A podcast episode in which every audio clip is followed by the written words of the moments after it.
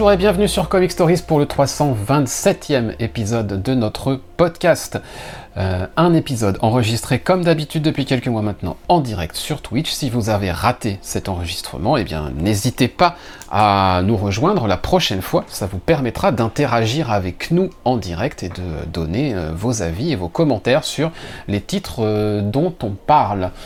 je vais saluer les personnes qui sont avec moi aujourd'hui comme d'habitude, j'ai envie de dire. Euh, on va commencer par Boris. Bonjour à tous.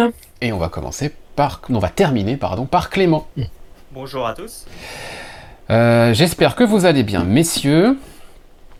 Ça va, ça va, ça va. Parfait. Nous avons donc décidé que désormais les Comic Stories s'enregistreraient le premier week-end de chaque mois, ce qui nous permet d'avoir un espèce de calendrier fixe. Euh, évidemment, dès le deuxième mois, cette règle va sauter, puisque en août, en août, sachez-le, ce sera sans doute le deuxième week-end. Voilà. Mais on aura le temps de vous reprévenir. Et puis à partir de la rentrée, on va essayer de se fixer sur le mm. premier week-end de chaque mois. en général, le dimanche matin, c'est pas mal. On va essayer. Oui, on va le faire, on va réussir. Il faut prendre des bonnes résolutions. Ce sera la saison 11 quand même. Puisqu'aujourd'hui c'est l'avant-dernier épisode de la saison 10. Euh, c'est pas mal, c'est pas mal. Euh, on va commencer. On va commencer avec quoi? On va commencer comme d'habitude avec euh, les news de Boris, qui nous a noté quelques petits trucs sur le conducteur, dont la moitié dont je n'ai pas entendu parler. Ah non, un truc en ah fait. bon? Un truc, pardon. Oui, bah oui. Bah, tu, tu, exagères. Non, c'est alors quatre, quatre séries euh, que j'ai notées à pas rater, ou des, des, reprises, on va dire. Alors la première, c'est Fish Flies de. Comment s'appelle-t-il? Jeff, Jeff Lemire. Oui. Donc, c'est une nouvelle, euh, nouvelle mini-série. Alors, je ne sais pas si cette mini-série est d'abord sortie sur. Euh... Substack. Substack, je sais pas ça. Si, je pense. Ouais. Si, ouais. Donc là, ça arrive euh, chez Image. Donc ça arrive le, la semaine prochaine. Le 12. Donc, ouais, le premier numéro. Le premier numéro est prévu pour la semaine prochaine. Donc, euh, moi, tous les, tous les projets où il est tout seul dessus, il dessine, il fait le scénario en général, je suis plutôt euh, friand. Contrairement à d'autres séries un récente où, euh, où il, était que au scénario. Bon, ça veut pas dire que les dessinateurs sont pas bons, bien évidemment, mais je trouve qu'il met, il met plus de choses de lui dans, dans ses séries quand il dessine. Donc, euh, donc je pense que, que, ça devrait être une bonne, une bonne série. Euh, je sais pas, je crois qu'il y a déjà eu des reviews, euh, du coup, comme c'est sorti sur Substack. Ouais, je sais pas. Et puis il y a le FCBD aussi que, que l'on voit à l'écran, pour ceux qui sont en direct sur Twitch avec nous. Euh, vous voyez le FCBD à l'écran qui, je crois, est le début du premier épisode. C'est vraiment le style, c'est du pur. Enfin, on reconnaît le style de l'émir au dessin. moi, je trouve ça, moi, je trouve ça super beau. Ah oui, oui, non, c'est magnifique. Mais ça patte pour le coup en, en termes de dessin, de dessin, pardon. Ça se reconnaît à des kilomètres. Euh... Isoka, lui, n'a pas été convaincu par le FCBD. Je ne l'ai pas encore lu, donc j'en sais rien. Sachant que le FCBD, c'est un petit morceau du numéro 1, hein, parce que c'est des oversized issues. Hein. Il y a 6 euh, numéros et ça va être vraiment des numéros oversized. Donc je pense qu'on va être sur un format à la chroma ou quelque chose comme ça en termes de pagination. Ou euh, comment c'était la précédente, qui s'appelle le labyrinthe inachevé. Macebook. Macebook. c'était aussi des. C'était des, des, singles d'une bonne cinquantaine de pages, ouais. Ouais, ouais. Euh, puisque le prix, du coup. Si on regarde la suite, on nous dit voilà, euh, giant size, c'est même pas. Euh, ouais. Extra size, je sais pas, c'est giant en size. 4 ah, c'est 6 numéros. 6 numéros, ouais. 4, mais non, c'est 6. Voilà. Donc bah, moi, ça me, moi ça me chauffe hein, de toute façon. Ouais, moi aussi. Oui. Ouais, c'est précommandé, euh, ça me chauffe. Donc euh, bon, après j'imagine que ça arrivera. Euh, si c'est de qualité, ça arrivera ensuite sans doute chez Futuropolis. Mais ça a déjà été, je crois. C'est déjà annoncé, il me semble. Ah bon? D'accord, ah bah, j'ai pas vu ça moi. Il me semble, je... Et effectivement, je On est en train de vivre un truc incroyable, c'est-à-dire que Clément a une news avant. Ouais, t'as vu ça? Non, mais j'ai vu, ça, vu ça passer, ouais. Ça, ça, se trouve, il dit n'importe quoi. Donc non, non, je suis quasiment sûr pour le coup. On en je, des bêtises. Je, je, vais vérifier tranquillement pendant le. Pour une, pour une fois, je dis pas des bêtises. Quoi. Donc, pour une fois. Bon, c'est bien, tu reconnais un peu. Ouais. Ah, si, voilà. Si, tu vois, j'ai raison, ça va s'appeler Les éphémères. Ah ouais, ça va vrai. bien être cet automne aux éditions Futuropolis. D'accord, et eh ben parfait. Eh ben écoute Dieu, bravo. En deux tomes. Deuxième news, Boris. Ah, Ah bah oui, bah oui, forcément, si c'est 6 numéros géants, ils coupent en deux. Ouais, mais je crois que Facebook c'était 6 aussi. Enfin, je sais plus, c'est pas grave. 5, bon. Alors ensuite, la suite, c'est pas une nouvelle série, c'est New Burn qui revient au mois de juillet, là aussi. alors le numéro 9 arrive le 26 juillet, et donc c'est reparti pour un nouvel, un nouvel arc. Donc on en avait des, pas mal parlé quand on avait fait les débuts hein, en VO, on avait fait quelques reviews, on était moyennement convaincus. Et puis finalement la relecture, quand on lit, moi j'ai tout lu d'un bloc quand c'est sorti en VF chez Urban, hein, et c'est vrai que c'est ça progresse, c'est meilleur vers la fin plutôt que le, début, mais c'est quand même une bonne, une bonne série, donc je vais reprendre en, VO. Reprendre euh, la suite. Voilà. Ensuite, celle dont tu n'as pas entendu parler, Mathieu, j'imagine. J'imagine aussi. c'est euh, Enfield Gang Massacre. En fait, c'est euh, That euh, Texas Blood de, Jacob Phillips et Chris Condom. C'est un nouvel arc qui se passe dans le passé au temps du, Far West. Donc ils ont changé le nom. Donc c'est pas le même nom, mais en fait c'est la même la même équipe et le même le même principe. Donc donc ils reprennent la suite. Donc série qui a été arrêtée en français hein, au bout d'un tome parce que ça n'a pas fonctionné ce qui est bien dommage. Mais euh, ça reprend donc en, août, en, VO. Alors la date, c'est le 9 août pour le numéro 1. Donc ça va être une mini-série qui va se passer dans le passé. Ok. Et enfin, pour finir, on a déjà parlé sur, euh, sur Twitch, mais on n'en avait pas parlé, nous, je crois, sur euh, Comic Stories. C'est la nouvelle mini-série de Ramvé et son compère. J'ai encore oublié le nom. À chaque fois, c'est pareil. J'en parle, j'oublie le nom. Kumar Non, non. Non, euh, non, pas je trouvais. Philippe et Andrade, voilà. Ah bah oui, c'était encore un autre. Euh, bah oui, c'était. Non mais j'arrivais pas à retrouver. Donc euh, l'équipe de Lela Star qui revient pour une, une nouvelle euh, mini-série. Donc là c'est en août aussi, le 16 août, ça redémarre. Donc moi tout ça c'est déjà précommandé. Évidemment. Les yeux fermés, diront. Évidemment. Alors Kisoka nous précise que les numéros de Fish Flies feront 56 pages.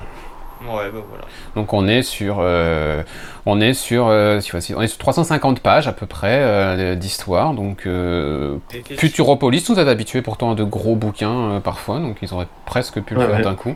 Mais bon, je pense qu'on surfe aussi un peu sur Jeff Lemire et c'est logique de. Ouais, sûr. Oui, c'est ça, le truc sur la gastronomie indienne, comme tu dis, très bien. Avec un, si j'ai bien compris en plus, hein, sur le truc de Ramvé là. avec un numéro 1 apparemment fait avec du papier spécial ou un truc comme ça. Enfin, j'avais vu un article passer dessus. D'accord, je n'ai pas, je n'ai pas du tout suivi. Après, il y a le Ashcan Edition, donc c'est peut-être celui-ci qui va être ah, ça va être ça. papier. Bref. Ouais, enfin, c'est un truc spécial. Un concept assez marrant, original. Du papier cuisson, ça serait très intéressant. Ah ouais? Euh, Non, je sais. Je sais alors, attends, si tu nous dis une connerie, Clément, alors que tu es en train de nous hyper. C'est parce que j'ai lu un article dessus et j'ai vu qu'apparemment ça va être. Enfin, c'est. C'est particulier. Enfin, j'ai vu un truc dessus. Il faudrait que je retrouve l'article. Je crois que c'était sur Comics. Oui, voilà. On va, on va rebosser la news. On en reparle en août. Hein, ça te va? Je, pense que c'est mieux. Ouais, ouais, c'est mieux. Donc Clément, c'est voilà. une news précise par épisode. Elle est déjà passée. Donc maintenant, euh, maintenant c'est bon. Pour euh, juste un, pour euh, Jeff Lemire là chez Futuropolis. Euh, c'est peut-être aussi une histoire de prix là parce que je vois que bon les prix augmentent partout. Le premier tome il sera 22 euros pour 160 pages. On peut imaginer qu'ils n'ont pas voulu mettre une intégrale à 30 ou 35 balles. oui, non, mais c'est possible, c'est possible, c'est possible. Et puis ça leur fait quand même, en termes d'exposition, parce que Futuropolis c'est pas l'éditeur le plus exposé du monde, mm, mm. Euh, ça permet d'avoir deux sorties avec Jeff Lemire sur des intervalles un peu réguliers. Euh, et du coup d'avoir deux mises en avant de leur catalogue. Euh, oui, aussi. Voilà, donc c'est quand même, mm. en termes de, de, de, com et de business, ça peut être aussi intéressant parce que bon, bah, faut quand même, euh, faut quand même parler de, un petit peu de, l'éditeur, donc ça peut être aussi un choix un peu stratégique comme ça. Puis ça fait 3 et 3, tandis que Facebook, si c'était en 5, mm. en 2, c'est pas évident. Ouais, ouais. Et il n'y a pas besoin de, faire beaucoup de mathématiques pour voir que ça marche pas. Effectivement, mais on avait quand même besoin de tes éclairages. N'est-ce pas Pour Voilà. Euh, plus cher en VO, je ne sais pas quels sont les prix VO des, issues de, de, Fish Flies. Ça c'est pas marqué sur le FCBD. Ah, alors moi j'ai ça, je vais vous dire ça tout de suite. 5,99. Voilà, 5,99$. Donc 6 x 6, 6 x 3, pardon. 18, euh... ça sera moins cher en VO, mais bon, c'est pas du. Moins cher en VO, ouais. Après, ça dépend du format. Si c'est un, joli format à la chroma, euh, moi ça me va. Hein. Oui, oui, après, je crois que Facebook c'était un format cartonné, je crois aussi. couverture cardstock, ouais. ouais, c'était sympa. Un beau formé, format, pardon.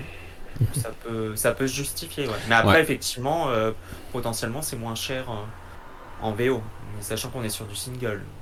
Euh. Mm, mm. Je vais démarrer les chroniques pour une fois. Euh, je vais euh, démarrer moi-même. Euh, ras-le-bol de démarrer en dernier. Donc aujourd'hui, je me révolte et je commence. Euh, juste pour parler brièvement de deux graphic novels dont j'ai déjà parlé sur, sur Twitch.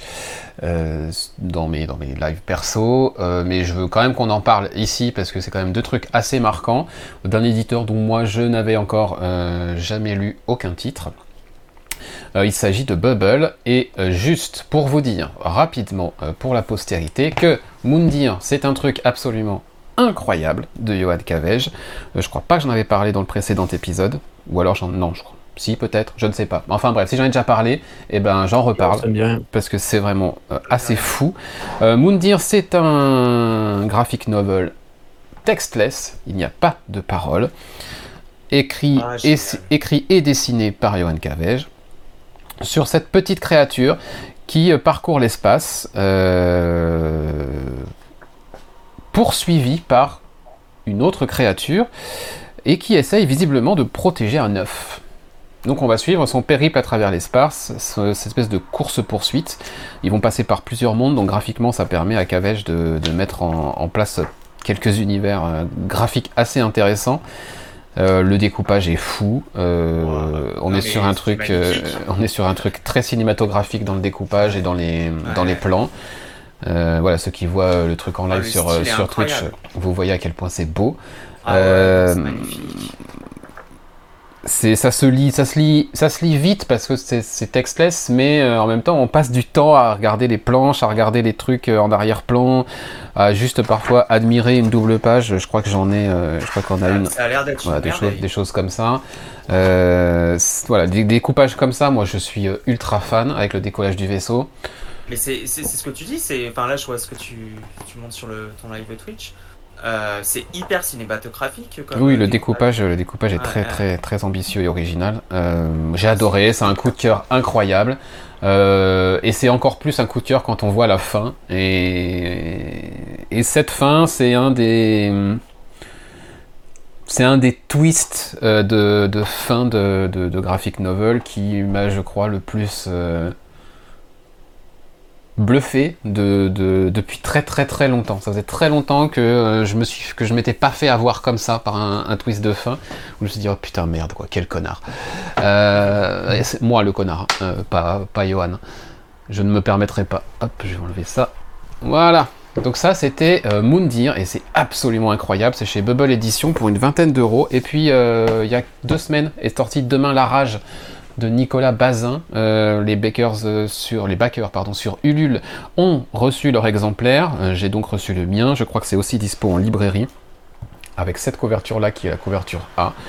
demain la rage. pour le pitch, il est très rapide. Damien est un monstre, un homme calme au passé violent et une créature de cauchemar en puissance. Depuis sa mort dans un accident de voiture, un homme mystérieux lui propose un sursis pour sauver sa famille, mais à quel prix? Donc on va suivre le Damien en question, euh, dans l'espèce d'entre-deux entre la vie et la mort. Il a effectivement obtenu un sursis, je ne vous en dirai pas plus de combien de temps, quelles sont les conditions, etc. Euh, ce qui est euh, incroyable ici encore, bah, c'est le style graphique. On est sur du noir et blanc. Nicolas Bazin nous en met plein les yeux, un découpage qui explose encore tous les codes. Euh, oh là là, ça explose les rétines. C'est ouais, les codes et la rétine. Enfin voilà, il y a plein de trucs hyper. Euh, on est dans un entre-deux entre, le, entre la, vie et la mort sur certains endroits. On est sur des mondes parfois un peu euh, très SF parfois. Et voilà, en termes de découpage, ça va dans tous les sens. Enfin, ça respecte parfaitement l'ambiance et surtout, euh, bah, on va découvrir Damien, on va découvrir pourquoi, euh, comment il est mort, pourquoi il a eu ce sursis, euh, quelles sont les vraies raisons de tout ça, pourquoi on nous dit que c'est un monstre, et effectivement, c'est une sacrée, pourriture ce type-là. mais pourtant, voilà, il y a un côté,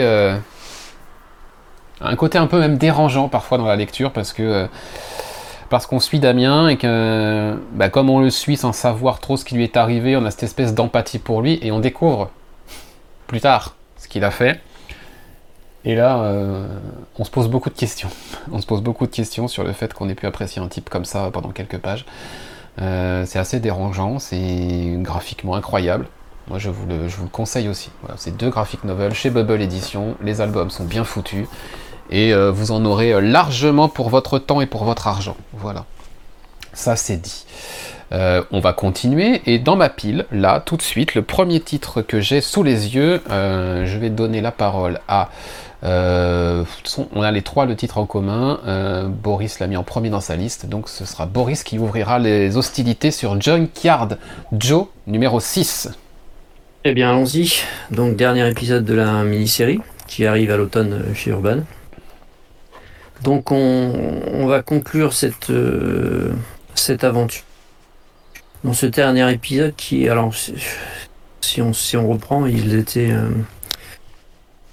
Junkyard Joe, enfin Joe et son créateur, on va dire, étaient poursuivis par euh, d'étranges militaires qui veulent récupérer Joe. Voilà, en gros, on était un peu là-dessus. Hein, et donc, à l'aide de la famille euh, qui habite euh, juste en face de chez lui, ils essayent de, s'enfuir. Et donc, on va voir un petit peu ce qui leur arrive. Alors, euh, je dirais que pour moi, c'est, sans doute l'épisode le, moins surprenant et celui qui m'a moins séduit de, la série. J'ai trouvé que ça, ça manquait un petit peu d'originalité et de surprise. Voilà, on, on retrouve cette ambiance, les personnages qui sont toujours bien écrits et, auxquels on s'est attaché pendant les cinq premiers numéros. Mais j'ai trouvé que le déroulé euh, de cet épisode était euh, sans surprise quoi. C'était un peu trop euh, action classique. Même le ce qu'on découvre sur le, personnage qui serait à l'origine de bah il n'y a pas grand chose d'origine quoi. C'est un peu un peu bateau on va dire. Mhm. Donc je me suis pas ennuyé. Hein, je vais pas dire que c'était mauvais. Hein. Mais euh, par rapport à, ce, qui est, ce que Jeff Jones avait proposé jusqu'à maintenant, c'est un peu en dessous, je trouve quand même. Et ça fait une conclusion sympathique, mais, euh, mais pas exceptionnelle. Quoi. Voilà, donc j'étais un, poil, un poil déçu, même si après, bon, il essaye de, sur l'épilogue euh, de nous faire un petit lien avec, avec Geiger. Donc on sent qu'il a envie de partager, voilà, de faire de montrer que son univers est un univers partagé, même si bon, tout au long de la mission, on n'a pas vraiment envie de, lien avec Geiger. Mais, euh, mais voilà, une conclusion un poil en dessous de, ce qu'était la série. Malgré tout, la, la, mini-série, euh, j'ai quand même préféré, je pense, à Geiger. C'est voilà, c'est juste la fin qui m'a un peu déçu. Le reste, le, reste du temps, j'ai vraiment beaucoup aimé. Et Geiger avait été un peu plus en, en dents de scie avec des hauts débats euh, de façon un peu, un peu, plus régulière. Donc quand même un, un au-dessus de, de Geiger, mais euh, plus ou moins un peu un peu trop classique à mon goût quoi. Voilà. Ça manquait de surprise, c'était un peu facile. Voilà pour moi. Clément, euh, déçu par le, par le sixième? Euh, Bah ouais, enfin, je, je sais pas si le terme de déception c'est ce qui convient, mais j'ai globalement eu le même ressenti que, que Boris. Euh, c'est-à-dire j'ai trouvé le numéro 6 pour le coup assez en dessous par rapport au numéro précédent et de mémoire le 5 je crois. c'était un peu l'apothéose de, la série je crois. Donc je te confirme bien qu'avant le 6 c'était le 5. Ouais, oui, oui, bah, je me doute. Non, non, c'était en dessous. Nouvelle info, euh, incroyable. Ouais, t'as vu, c'est incroyable. Non, non, c'était en dessous. Bon, graphiquement, c'est toujours une dinguerie, hein. ça, il n'y a aucun problème. Mais c'est vrai que pour une conclusion, je m'attendais à quelque chose d'un peu plus, euh, d'un peu plus peut-être recherché ou original. Euh, je m'attendais pas à un truc, effectivement, comme dit Bruce, aussi bateau. Donc, c'est une petite déception par rapport au numéro 6. Je me suis. Je l'ai refermé, je me dis, bon, c'était une bonne conclusion, mais je me suis dit, c'est vrai qu'on pouvait s'attendre à mieux. Euh, donc, euh, ouais, ouais, ouais, ah, décevant, même si, hormis ça, d'une façon euh, très générale, je suis comme Boris, j'ai préféré Giancarlo à Geiger. J'ai trouvé en beaucoup plus intense, émotionnellement beaucoup plus percutant. les dessins de Gary Frank sont tout, aussi énormes. Donc j'ai préféré, mais c'est vrai que la conclusion laisse un, une petite déception euh, et l'épilogue euh, bah j'ai bien aimé l'épilogue je me suis dit bah chouette enfin j'ai envie de voir la suite quoi mais c'est vrai qu'on peut être euh, on peut être assez déçu par par ce numéro 6 même si ça n'enlève rien la qualité de la, mini-série qui est qui est vraiment, enfin je sais même pas si c'est une mini-série d'ailleurs, qui enfin c'est vraiment, qui globalement qui est vraiment incroyable, qui se, pour le moment dans le Unnamed se fait de mieux, enfin c'est fait de mieux pardon. Ok. Moi, le 2 et le 3 m'avaient retourné, euh, parce qu'il y avait une charge émotionnelle dans ces numéros et même dans le 4 qui était euh, assez folle. Effectivement, en termes de, conclusion, euh, on est sur quelque chose de plus de, classique, voilà, de simple, dont on range les jouets. maintenant, moi, j'ai apprécié l'ouverture dans l'épilogue, j'ai apprécié le, voilà l'épilogue qui nous raccroche sur l'univers partagé The Unnamed. Ça, ça j'ai apprécié, surtout que si vous lisez bien la lettre de James Jones euh, il y a un personnage qui fait sa première apparition dans l'univers The Unnamed dans euh, cette petite euh, scène de fin. on le voit juste en silhouette, mais la silhouette peut peut-être nous permettre de deviner qui c'est. je ne vais évidemment pas spoiler. Gary Frank, c'est toujours incroyable. Techniquement, juste, c'est pas le deuxième histoire, c'est pas le deuxième récit dans l'univers Geiger, c'est le troisième. parce que, comme je vous l'avais indiqué, euh, on avait des doutes sur cette histoire, The Blizzard, euh, qui était dans l'anthologie Image pour fêter les 30 ans de l'éditeur, qui était découpée en 12 parties euh, par Geoff Jones et Andrea Muti. Il y avait une histoire qui s'appelait The Blizzard, et il y avait plein de petits signaux qui nous faisaient penser que, ah, ce truc c'est un peu, voilà. Et eh ben oui, The Blizzard c'est bien dans l'univers de The Unnamed, et c'était le deuxième récit de The Unnamed en fait. Donc ça va ressortir du coup en édition collectée au mois d'octobre. Ah, les, 12, les 12 chapitres qui étaient dans l'anthologie euh, anniversaire d'Image. Euh, parce que bah voilà, The Blizzard fait bien partie, c'est confirmé de manière très officielle euh, par cette promo à la fin de l'épisode 6 de John Joe que voilà, The Blizzard, ça fait partie de ce qu'on appelle Tales of the Unnamed. J'avais raté ça. Voilà. C'était très sous-entendu, on, l'avait compris à partir du numéro 8 ou 9 de, sur 12 de, l'anthologie Image. Euh, ça a été confirmé à la fin euh, de manière très claire. Maintenant, euh, la promo est lancée et au mois d'octobre, il y aura le graphic novel avec juste les chapitres The Blizzard pour ceux qui ne veulent pas récupérer les, les back issues de, de Image Anthology. Qu'est-ce qu'on nous dit dans le chat? On nous dit j'ai lu les 6 épisodes d'une traite et j'ai trouvé ça plaisant mais pas extraordinaire. C'est Isoka qui dit ça. Euh, et qui nous rappelle qu'on attend toujours Redcoat qui était annoncé pour décembre 2022. Moi je suis moins impatient parce que c'est dessiné par Brian Hitch, donc euh, à la rigueur il peut, on peut attendre un peu. Hein. C'est pas faux. Graphiquement, toujours aussi ciselé, nous dit Xav. Euh, j'ai bien inséré, j'ai bien aimé l'insertion de la BD, le, petit le comic strip. ah oui, c'est vrai, c'est excellent. À l'instar de Billy Bat, et effectivement, c'est un, un des points forts. Bah voilà, Junkyard Joe c'est fini. Junkyard Joe reviendra, on nous le dit à la fin de l'épisode. Euh, c'était la fin du premier arc, ou alors peut-être qu'ils vont se recroiser euh, plus tard. Geiger nous a annoncé une suite entre guillemets, donc euh, on en sait un peu plus sur cette suite d'ailleurs. Ce sera deux numéros. Ce sera deux numéros et ça nous racontera les premiers pas de Tariq Geiger dans l'univers après l'explosion qu'on a, qu'on a au tout début du numéro 1 de Geiger. Euh, donc en fait, on va voir juste, euh, ça sera pas une suite à la série qu'on a lue, mais ça sera plutôt un préquel avec deux épisodes, une histoire en deux parties qui nous racontera euh, bah, les débuts de Tariq Geiger dans ce monde-là, donc sans doute comment il découvre ses nouvelles facultés, comment il découvre l'état du monde, etc. Puisque c'est vrai que dans Geiger, on a un gap de temps où on ne sait pas trop ce qui s'est passé, bah, ça va nous être raconté là, voilà. Euh, si on continue et qu'on prend le comment s'appelle le conducteur euh, Clément, on va rester sur Image et on va parler de, ça, de Phantom Road. Tu vas nous parler des deux premiers numéros et puis après euh, Boris pourra parler du numéro 3. Ouais ouais ouais. J'ai enfin, parce qu'on en avait déjà parlé je crois, j'ai enfin, je me suis enfin laissé tenter par les, et ces deux premiers numéros, parce que quand même Jeff Lemire, puis comme je commence à voir que les reviews étaient, enfin les avis étaient plutôt positifs sur cette je me dis mince, je vais quand même, euh, je vais quand même aller découvrir ça. Et bah effectivement, euh, c'est très bon. Euh, enfin oui, c'est très bon. Enfin là, je retrouve le style de Lemire, la patte de Lemire au scénario que j'aime bien, mais c'est deux numéros. qui posent les bases d'une histoire qui s'annonce assez intéressante.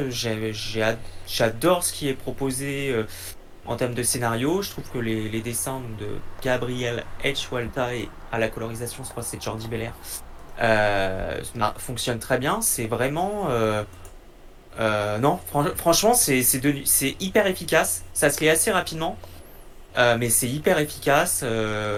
bah, du coup, moi, je, je m'en suis arrêté pour mon numéro 2. Le, ça annonce des choses intéressantes. On est sur un truc assez. J'ai l'impression qu'on va partir sur une histoire qui va être assez nerveuse ça va pas forcément prendre son temps pour, raconter des trucs. On est vraiment sur, euh, euh, je sais plus comment on appelle ça. Euh, euh bah là, je peux pas t'aider. Ah non, mais sur un style, ça m'a fait penser à un style de film road trip, je crois. Oui, un road movie, un road trip, oui, oui. Road movie, ouais. Ça me fait penser à un aspect road movie et vraiment, c'est non, c'est hyper efficace, c'est super bien réussi. c'est c'est voilà, enfin j'ai adoré. Franchement, j'ai adoré. Ça faisait longtemps que j'avais pas euh, accroché comme ça dès les premiers numéros à du, euh, à du comics indé et même d'ailleurs auprès du Jeff Lemire. C'est vrai que Jeff Lemire fait, des, fait tellement de choses que parfois c'est des vraies déceptions, mais là c'est très, très réussi. ces deux premiers numéros, c'est vraiment une réussite. Ok, est-ce que ça continue au 3, Boris? Tout à fait. Alors je vais pas trop en dire, parce que si vous êtes. Euh, moi j'ai arrêté, hein. j'ai arrêté au 1, donc euh, peu importe. D'accord. Euh, bah, dans le 3, on change un peu de point de vue. Voilà, les deux personnages qu'on a suivis euh, dans les deux premiers épisodes, on les retrouve pas. On, va suivre une agente du FBI qui vient enquêter justement sur cette affaire. Et, et on va découvrir que bah, elle a peut-être des liens elle aussi avec tout ce, ce, monde étrange, ce double, ce double, ce double univers, on va dire. Euh, et c'est euh, franchement c'est peut-être l'épisode que j'ai préféré. Il y a un vrai côté polar dans ce dans ce troisième épisode. Euh, donc non non ça, ça continue. Moi j'avais bien aimé aussi les deux premiers et, le troisième est au moins aussi bon voire meilleur. Donc c'est une série qui m'accroche bien et puis au dessin Gabriel Walta ça le fait ça le fait très bien. Je trouve que son style convient très bien à l'univers qui est proposé là. Donc non, non, moi c'est, moi aussi j'étais euh, un peu méfiant par rapport à l'émir parce que les, dernières productions étaient un peu en dessous. Euh, et là, franchement, j'ai bien accroché. Je pense que ça, on verra où, il va nous emmener et ce que ça va donner au final, mais pour l'instant, c'est un, bon début. Ok. Euh, Isoka confirme, il en est au numéro 4 et trouve ça de mieux en mieux. Je suis immergé dans l'ambiance proposée. Et puis Xav euh, nous mentionne l'univers brumeux, inquiétant. Euh, bon, moi j'ai arrêté au numéro 1 parce qu'il n'y avait pas assez pour moi pour que je continue. on est dans une période où il y a une centaine de nouveaux numéros 1 tous les mois. Euh, et j'ai pas le temps d'attendre trois numéros pour que ça me donne envie de continuer en fait. Et il y, a, assez peu de séries comme ça à qui je donne la chance. Allez, je dis, allez, je vais aller deux ou trois numéros. Là, le numéro 1, je me suis dit, bon, allez, classique, ça va être un Lémir, un, un OK Lémir. Euh, donc ça sera du, TP pour moi. Euh, vos avis sur la suite, bah, ça m'encourage plutôt à aller prendre ce TP, effectivement, parce que je surveille de près vos avis. Euh, pour le moment, je suis sur un ouais, je vais prendre ça en TPB et puis, euh, et puis voilà. Mais sur la base du numéro 1, j'avais clairement pas assez pour continuer. Euh, il n'y avait rien qui me disait ça va, me, ça va être super original, ça, il, va y avoir un twist, un truc. À un moment, je voyais, je voyais le truc assez linéaire. Je me suis dit bon, allez, passe. Et puis on prendra ça en, en TP. C'est vrai que c'est pas c'est pas extrêmement original effectivement. Après c'est du c'est du bon Lémire, c'est bien écrit, ça. Euh, ça, ça, se ça se tient ça se tient très bien. Et effectivement moi j'ai lu les deux premiers à la suite puisque je les avais accumulés. Donc peut-être que voilà l'impression euh, que tu as eu euh, a, peut-être pas eu, lieu sur nous parce que on a lu les deux premiers à la suite. C'est vrai que si tu lis le premier numéro effectivement je comprends. Tu peux te dire ouais pas grand chose, mais c'est vrai que quand moi j'ai lu les deux numéros hier soir je crois. Euh, ça marche super bien quand tu les lis, euh, tu lis les deux numéros. Donc après, ça peut peut-être aussi effectivement vouloir dire que bah, le format TPB va peut-être être plus satisfaisant euh, par rapport à ça. Mais c'est mm. vrai que le premier numéro en soi pose pas vraiment les choses. C'est vraiment le deuxième numéro où là, ça te pose des choses qui sont, ça te commence vraiment à poser le truc. Et c'est ça où si Sentient avait été découpé en 6 singles, euh, donc c'est la même équipe, hein, euh, Lemire et Hernandez mm. Walta, si Sentient avait découpé en 6 épisodes, à la fin du premier épisode, je continuais pas non plus. Hein. Ouais. Je suis allé au bout parce que j'ai eu le, j'avais le graphic novel de, de TKO euh, en main, et que bah voilà, j'ai lu le graphic novel jusqu'au bout, mais si je m'étais arrêté à ce qui correspond au premier single, j'allais pas au bout non plus en single et j'attendais peut-être la sortie en relié. Euh, du coup, c'était la deuxième fois que le duo nous fait un peu ce, ce, ce, ah, petit coup-là. Faites des graphiques novels directement, les gars. C'est peut-être le problème d'ailleurs de l'émir. C'est qu'il y a des récits qui conviendraient plus à du graphic novel qu'à du, enfin qu'un des récits découpés en, en single. En général, j'aime bien ces numéro 1, pourtant. C'est le cas de, de Little Monsters. Hein.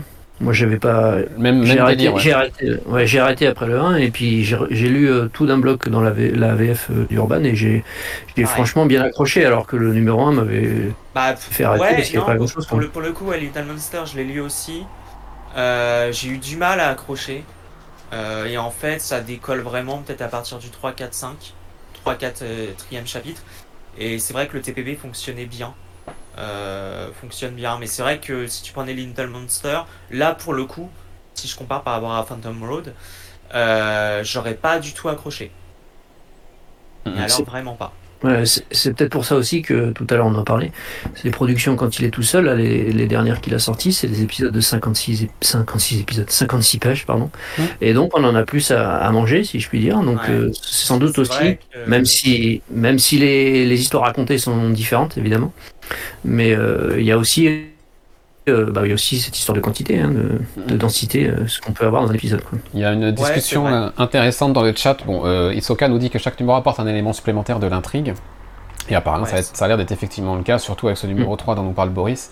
Euh, Xav nous dit J'aime bien quand l'histoire prend son temps, un peu comme au cinéma, les films un peu contemplatifs.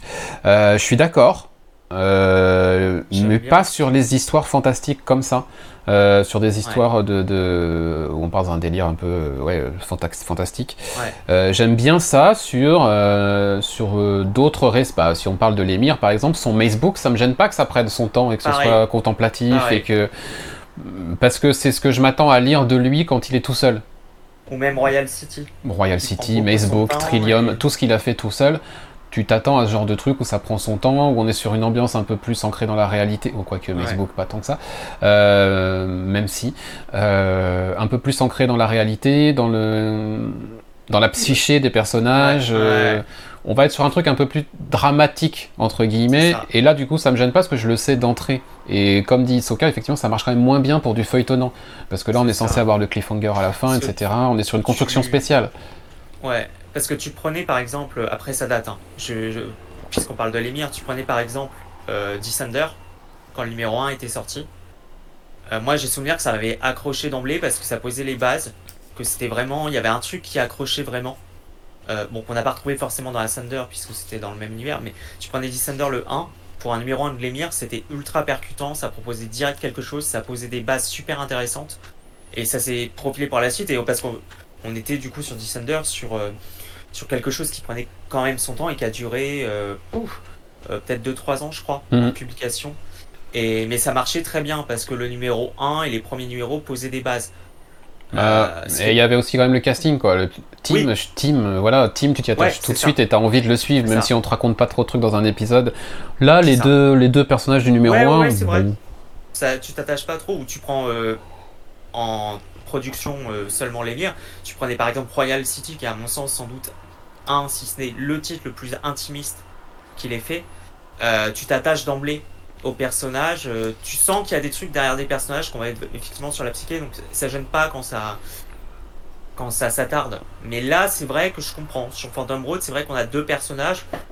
Bah, honnêtement, c'est vrai que moi je m'y suis pas attaché. Je me suis dit c'était plus l'histoire qui, m- Mm. le propos, l'histoire qui m'a intéressé plutôt que le personnage qui me, qui me semble plus prétexte à, pour l'histoire qu'autre chose. Bon, de toute façon. De toute façon, j'en reparlerai quand sortira le, le prochain, et puis, et puis on verra bien. Euh, le voyage est plus important que la destination, nous dit Xav. Euh, c'est vrai. C'est vrai. vrai. On continue. Alors, on continue. Euh, j'ai donné la parole à qui? Là, j'ai donné à Clément puis à Boris. Donc, Boris, allez, Parker Girls numéro 7. Euh, c'est pour toi. C'est le moment euh, Terry Moore du podcast. Oui. Tout à fait. Eh bien, ça continue. Je, je vais être assez rapide hein, parce que bon, la, sé- la série continue sur sa lancée. euh, euh, toujours de Terry Moore donc. Euh, on est toujours dans la même intrigue avec. euh, comment s'appelle-t-elle Kachu qui a été en- enlevé et qui est euh, séquestré. Et donc, euh, toute, toute la bande des Parker Girls va essayer de la, de la délivrer. Euh, C'est euh, un très bon épisode. Franchement, il y a, tout ce qu'il faut. Un peu d'action, euh, un peu d'humour, euh, pas mal de tension et d'émotion. C'est un, des meilleurs épisodes. J'ai trouvé de, depuis le début, ça fonctionne, très bien. Et bah, l'intrigue, comme d'habitude, avance toujours un petit peu lentement. Hein. J'en ai déjà parlé quand je chronique Terry Moore en, single, c'est toujours un petit peu, lent.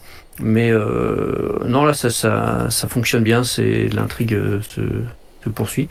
Et puis au niveau des dessins, c'est toujours euh, pour qui aime Terry Moore, c'est toujours excellent.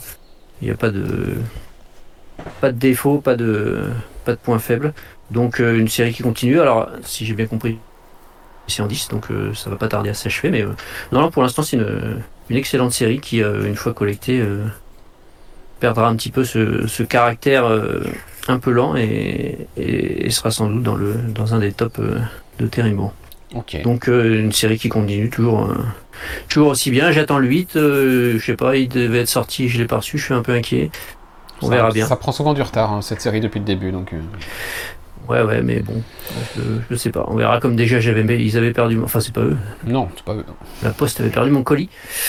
Ah, je me dis, je suis un peu maudit peut-être. Peut-être. Donc, euh, à voir. Le... Mais c'est vrai que c'est une série qui, qui, des fois, a un peu de retard. Donc, euh, bon, ça devrait aller parce que. Bon, on verra bien. Mais sinon, non, je, je conseille toujours. Alors, faut, évidemment, il faut être euh, un peu amateur du, du scénariste, de l'artiste, mais, euh, mais c'est un, un, une série solide. J'arrive plus à trouver le mot, que je voulais dire, mais c'est pas grave. Donc, c'est voilà, c'est un bon cru. Voilà, d'accord. Ça y est, j'ai trouvé. Impeccable. Donc, très bien. Euh, je vais donc reprendre et poursuivre euh, par un petit souvenir de Paris Fan Festival, une, discussion euh, que, que j'ai eue quand j'ai passé un moment avec Alvaro Martinez, qui me parlait bon, de la suite de, Nice House, mais ça on en parlera plus tard, hein, c'est pas le moment, mais qui me parlait du nouveau projet de Tinyon en me disant écoute j'ai lu le numéro j'ai lu le, premier numéro, j'ai vu un peu le script pour la suite et tout, donc c'était deux mois avant la sortie. Euh, je ne veux plus me trouver seul dans une pièce avec ce mec, il est complètement taré. Euh, et puis il m'avait raconté un petit peu euh, voilà, ce qui se passait dans le numéro 1, mais tant que je l'avais pas lu, bon. du coup, je l'ai reçu, je l'ai lu, le numéro 1 de. On parle de World Tree, son nouveau récit avec. comment s'appelle ce. Fernando Blanco. donc je savais hein, ce qui se passait dans ce numéro, du coup, puisque Alvaro Martinez m'avait un petit peu spoilé le contenu qui m'avait pas dérangé. Maintenant, je l'ai vu, je l'ai lu de mes propres yeux, et euh, effectivement, James Tanyon Ford est cinglé. Euh, il se passe des trucs dans sa tête. C'est assez effrayant. Euh, là, on est dans un récit de science-fiction, a priori, purement horrifique, euh, enfin de l'horreur psychologique, de l'horreur visuelle, graphique et tout ça. Euh, on est dans la lignée de ce qu'il a pu nous faire sur, euh, en termes de lancement de série, Something is Killing the Children. Le numéro 1 m'avait marqué à peu près de la même manière. je m'étais dit, wow, ok, ce, type est un peu fou, ok, mais ça a l'air super bien. Je veux, je veux lire la suite. là, ce type est encore plus fou. Je pense qu'il a vécu des trucs récemment qui l'ont fait un peu vriller pour qu'il raconte ça. Euh, mais j'ai encore j'ai autant envie de lire la suite qu'à l'époque de Something. Graphiquement, ça marche très bien. Alors j'ai juste un petit problème avec le, contenu du numéro, c'est que la, personne qu'on voit en couverture est la plupart du temps euh, complètement nue euh, dans l'épisode. On est sur Twitch, donc je vais tourner les pages avec précaution pour pas voilà, hein, pas avoir de problème, parce qu'il y a vraiment des pages full frontal en pleine page, donc euh, je, fais attention à ce que je montre. Euh, voilà, cette double page-là, elle vous résume un peu le, délire. Euh, on, est sur ce qui s'appelle l'Undernet, donc l'Undernet, un peu le, un équivalent du dark web dans cet univers-là, hein, je pense. Mais sauf que cet Undernet, on, a, on comprend assez rapidement que il est doté de, capacités. on est entre un Undernet un peu à la Mindset, le, le récit de Zach Kaplan, et, euh, et un réseau euh, internet qui serait capable de penser par lui-même, d'insinuer des trucs. Enfin, je, c'est pas très clair encore. Mais en tout cas, euh, ça déclenche des trucs très sanglants, des, bains de sang. des personnes sont sous influence de ce truc-là. je, suis à la fois cryptique pour pas spoiler et en même temps, dans le numéro 1, on ne sait pas encore forcément tout que j'avais eu comme info avant. Donc, bon. En tout cas, il y a un gamin qui va tuer 60 personnes. Comme ça. Ok. Euh, D'accord. Euh, au couteau, dans un quartier. Il va aller de maison en maison et il va buter au couteau 60 personnes. Euh, un peu zombifié par cette histoire, par cet undernet, par, par quelque chose qui semble manipulé, on sait pas trop. Et puis on va rencontrer surtout Ellison, qui est son grand frère, qui est sur la route pour aller justement retrouver son petit frère. Euh, ça fait un petit moment qu'il ne l'a pas vu, etc. Donc il est content, il va lui présenter sa copine. Euh, sauf que sur la route, la copine en question va sur le compte euh, Instagram du gamin et tombe sur les news, etc. et découvre ce qu'il a fait la, matinée même. Et du coup, bah, le voyage change complètement pour eux. ils, ne vont plus voir leur, ils ne vont plus voir le petit frère d'Ellison à la maison pour passer un bon moment. Ils vont voir le petit frère d'Ellison au commissariat et essayer de comprendre ce qui lui a pu lui passer par la tête pour buter 60 personnes au couteau comme ça dans un quartier son quartier a priori même. Euh, voilà. Euh, L'Undernet est ultra mystérieux, l'organisation derrière tout ça est ultra mystérieuse, cette personne est ultra mystérieuse, celle qu'on voit en couverture. Euh, mystérieuse et complètement dérangeante et flippante. le twist final est. Wow, ok. on on tient sans doute le Something is Killing the Children pour adultes avec ce numéro 1. Voilà. Donc, euh, assez incroyable. Ça faisait longtemps que Tiny Form avait pas fait bugger comme ça sur un numéro 1. Ces derniers numéros 1 n'étaient pas forcément euh, incroyables. Là, ça y est, il est revenu en forme le pépère et euh, je pense qu'on n'a pas fini d'être effrayé par, par ce personnage. Je ne sais pas si vous l'avez lu. Non. Non. Non, parce que j'ai loupé le coche et pour retrouver. Euh, enfin, pour le moment, je regardais, c'est pas trop dispo en préco. Euh. Non, bah c'était sold out le numéro 1. Euh, ouais, c'est pour ça. Il y a un second print qui arrive. En même temps que la sortie. Déjà, ouais, mais les précos sont pour le moment terminés. Donc, il y aura sans doute, il y aura sans doute un, il y aura sans doute un third print. Bah, il y en a un, mais aussi les précommandes sont clôturées aussi. D'accord. Bon, bah peut-être en TP. Ouais, ouais, je pense que je vais euh, me limiter, attendre le TP, mais ça donne, euh, ça donne envie, effectivement. À voilà. partir sur d'excellentes bases. C'est un sacré délire ce truc-là. J'ai hâte d'avoir le numéro 2 dans, les mains, dans la main. Voilà. Euh, ça s'appelle World Tree. On continue avec, on continue avec, allez Clément parce que c'est toi qui as la plus longue liste évidemment.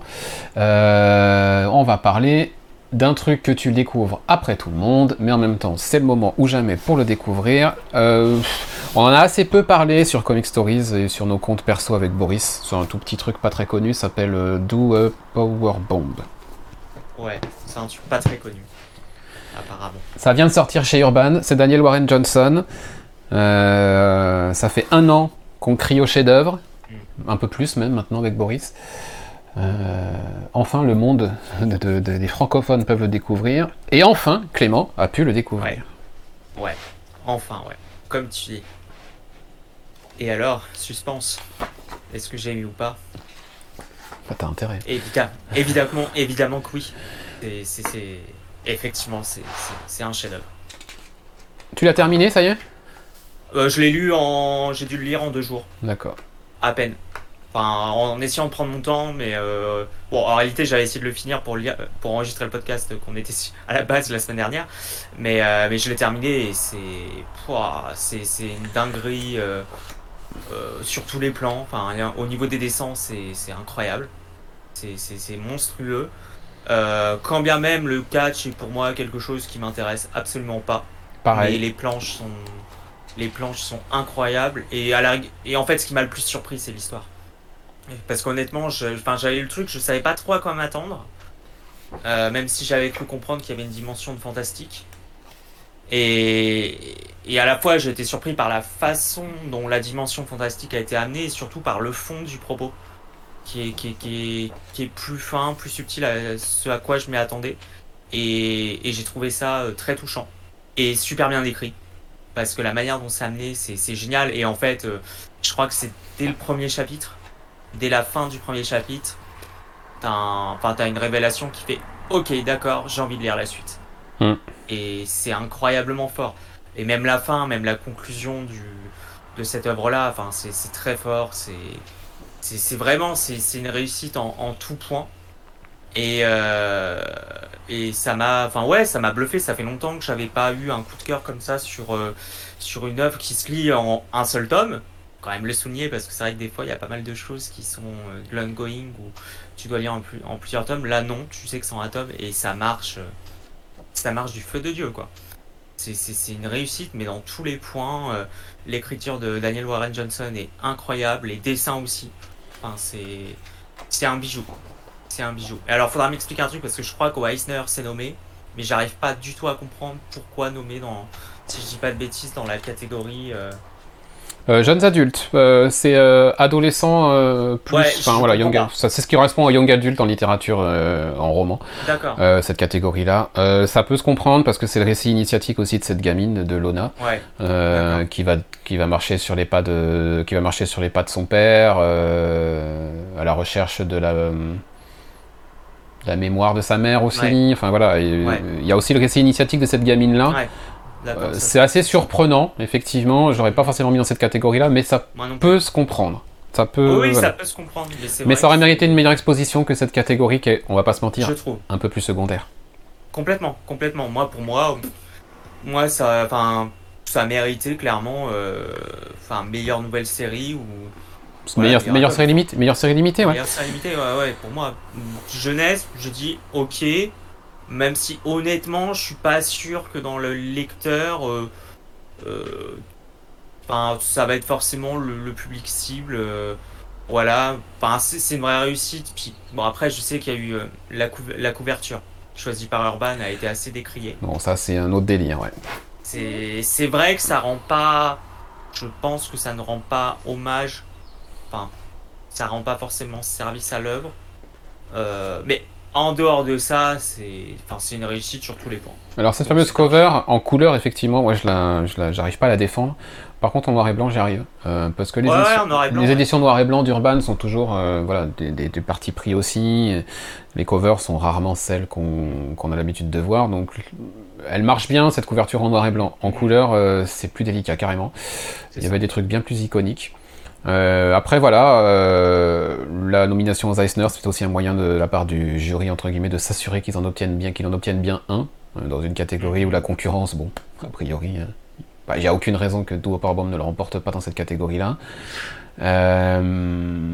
et puis ça envoie le message aux jeunes lecteurs, aux ados, aux jeunes adultes, bah voilà, vous avez vous avez ce récit-là qui existe et qui qui traite aussi de questions comme le deuil et des choses comme ça, donc. Ça peut, ça peut peut-être vous accompagner euh, sous prétexte de grands spectacles euh, de catch et compagnie. Euh, vous avez quand même quelque chose dans le registre du deuil et tout ça qui, qui, peut vous parler. Donc voilà, pourquoi pas, pourquoi pas. Hop, je le mets derrière moi. Et on enchaîne avec Boris, qui va nous parler, quant à lui, de The Great British Bump Off. Revenons à la pâtisserie. Voilà. Donc c'est John Allison, Maxarine. J'avais déjà parlé du premier euh, lors de sa sortie. Euh, donc c'est un, mélange de, show TV autour de la cuisine et euh, d'enquête policière puisque un des participants a été assassiné par quelqu'un. Et donc la jeune héroïne que l'on suit, et dont j'ai oublié le nom, évidemment. Shona. comment tu as dit? Shona, oui, tout à fait. Continue elle. tout en essayant de participer euh, au concours.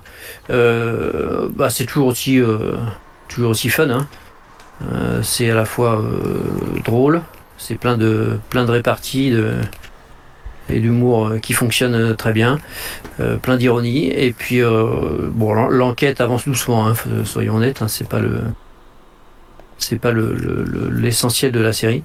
Euh, donc, euh, et puis Max Arine au dessin, c'est toujours, toujours excellent, hein. elle maîtrise tout à fait le, caractère humoristique et ironique de, du scénario et de l'ambiance. Donc non, non, j'ai pris, je prends toujours plaisir à lire. Alors moi j'ai toujours un petit, pas un souci, mais c'est que bon, comme c'est prévu en 4 évidemment, en termes de voilà de densité et de d'importance par rapport à Giant Days évidemment dessous. Mais euh, voilà, on aimerait que ça soit une histoire plus longue, plus dense, qui, dure quoi sur la longueur. Là en 4 ça va être un peu court, mais euh, mais sinon c'est toujours un plaisir à lire euh, à chaque épisode, même si ça avance relativement doucement quand même. Je pense que l'intrigue policière finalement ne va pas être si importante que ça. Ça va être plutôt l'ambiance, l'humour et, et les différents personnages croqués par John Allison qui vont rester en mémoire.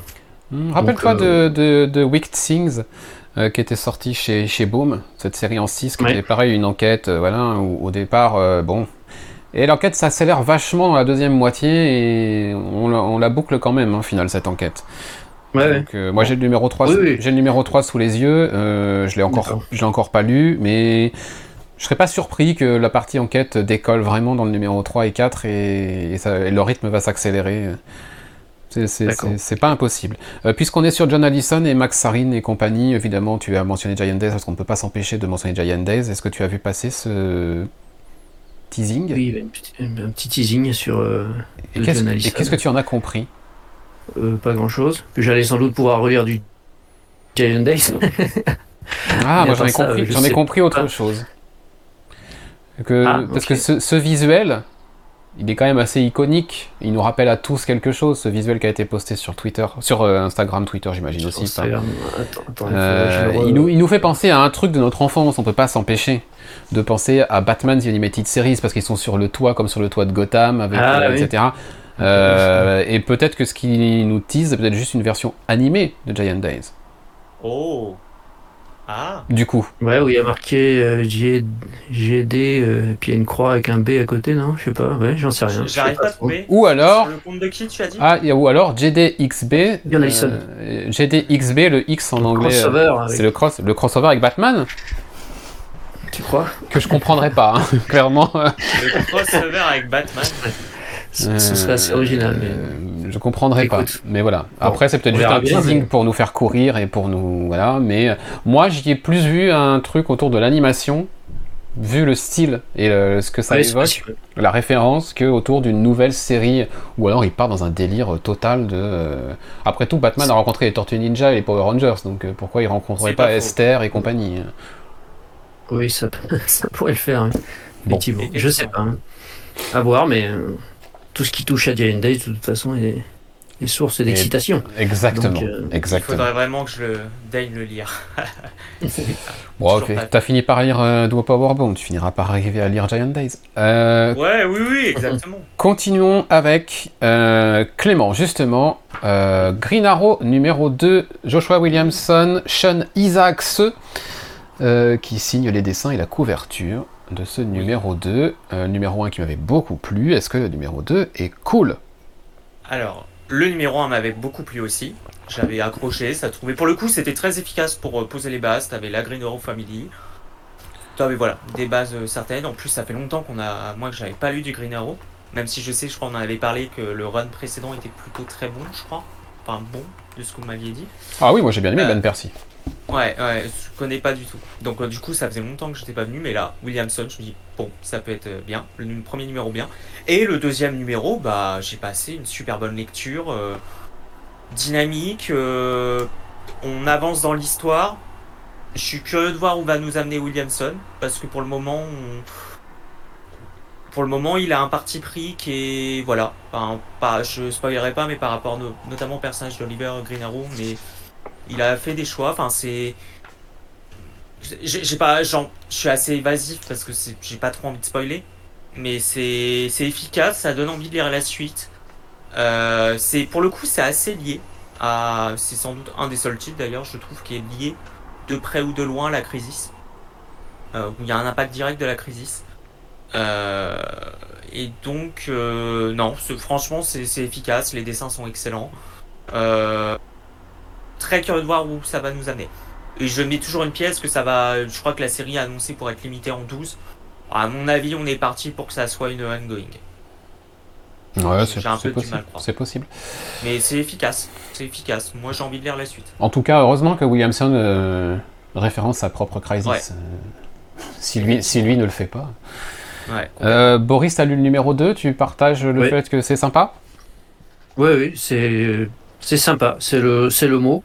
C'est-à-dire que c'est pas un coup de cœur, mais c'est, c'est suffisamment intrigant. Il y a des choses. Alors j'ai, un peu de retard moi sur, sur la crise précédente.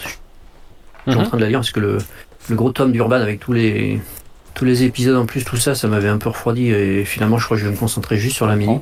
Ça suffira largement. Donc je rattrape ça et sans doute que je vais comprendre deux trois trucs que je saisis pas forcément dans l'épisode. Mais euh, mais non, c'est déjà au niveau des dessins, je trouve que ça le fait carrément. J'aime bien ce qu'il fait, euh, le fameux Isaac C. Ouais. Et, euh, et puis bah c'est oui c'est solide c'est il y a de l'action il y a du mystère on se demande un peu ce qui lui arrive à ce ce brave Green Arrow parce que il, voilà on se demande un peu où il est ce qui ce qui se passe euh, il utilise bien euh, les personnages du cast euh, autour là donc euh, non non une bonne une bonne série sympa à suivre effectivement je pense que si on lui laisse un peu les mains libres et qu'il a plus que que six épisodes ou même 12, euh, il peut arriver à construire quelque chose de vraiment intéressant. Hein. On se souvient ce qu'il a fait sur Flash, c'était quand même solide pour un, bon paquet d'épisodes. Donc si on lui laisse un peu les, mains libres et que la série fonctionne, parce que c'est de toute façon ça qui, en général détermine euh, la longue vie d'une série, euh, je pense qu'on peut avoir quelque chose de vraiment, vraiment sympa. Et puis c'est quand même un personnage souvent maltraité, on va dire. Hein. Complètement. Donc euh, si il pouvait nous permettre d'avoir un, run solide, un peu long, euh, de qualité, ça pourrait être euh, bien sympa. Pour l'instant, c'est agréable. Mhm. Donc c'est un bon mix, c'est une bonne série de super-héros. Ok, parfait. On va continuer et on va peut-être accélérer un poil le rythme. tu disais que Joshua Williamson référençait la crise et que c'était peut-être le seul. Je pense que tu as oublié au moins deux séries qui le font aussi, mm. parce qu'on a un autre qui joue le jeu, c'est Tom Taylor. Euh, c'est vrai, non, t'as raison. Et on va parler du diptyque, parce que pour moi, on est sur un diptyque. Nightwing 104, euh, Titans numéro 1. Nightwing 104, Tom Taylor, C.S. Pacat et Travis Moore. Euh, Titan numéro 1, Tom Taylor et Nicolas Scott. Euh, le 104 de Nightwing conclut l'arc qui a commencé au numéro 100 euh, avec ce, chouette costume. Vous découvrirez pourquoi il a ce chouette costume en lisant cet arc qui se termine. On conclut l'arc avec du coup, euh, entre autres, Néron, mais surtout les Titans. qui sont la nouvelle grande force après la Crisis, hein, qui, sont l'équipe a priori à mener peut-être à construire une nouvelle version de la Justice League, ou bref, en tout cas c'est ce qui a été demandé à Nightwing de prendre le relais. Euh, ça fonctionne toujours autant. J'aurais aimé que ce soit Bruno Redondo au dessin du Nightwing numéro 104, mais pour autant, c'est Travis Moore et euh, je suis fan de, cet artiste-là, donc euh, j'ai pas boudé mon plaisir. Hein, clairement, c'est quand même très beau. la couverture de Redondo est cool. Voilà, une bonne petite fin d'arc qui ouvre sur un mystère assez intéressant autour de Raven. Euh, mystère qui sera sans doute développé non pas dans la série Nightwing, puisque ça m'étonnerait que, voilà, mais évidemment dans Titan, parce qu'on nous dit To be continued in Titans numéro 1. Donc là, on joue clairement euh, le jeu de l'arc euh, qui sert de backdoor pilot, comme on aurait dit dans le terme de la série télé. Redondo de retour sur le numéro 105, oui, cool, effectivement. Et puis on a Titan numéro 1 derrière, avec cette couverture qui nous présente toute l'équipe. Euh, un événement assez plus que surprenant qui se produit euh, au tout début du numéro 1 et qui nous est confirmé ou pas à la fin du numéro 1. Je vais pas en dire plus et je vais pas montrer du tout cet événement la première page. Euh, il y a juste un truc qui m'a dérangé dans le, numéro. c'est Nicolas Scott. Ouais. Euh, les dessins sont très chouettes, mais son Garfield. Euh, son Garfield, un, son Garfield un truc euh, auquel je m'accroche. Enfin voilà, le, visage. Le visage de, de Gar, ça, me va pas. Enfin, moi, ça me, ouais, ça me dérange. je, suis d'accord. Et c'est pareil dans le numéro 2. Le visage m'a fait tiquer aussi.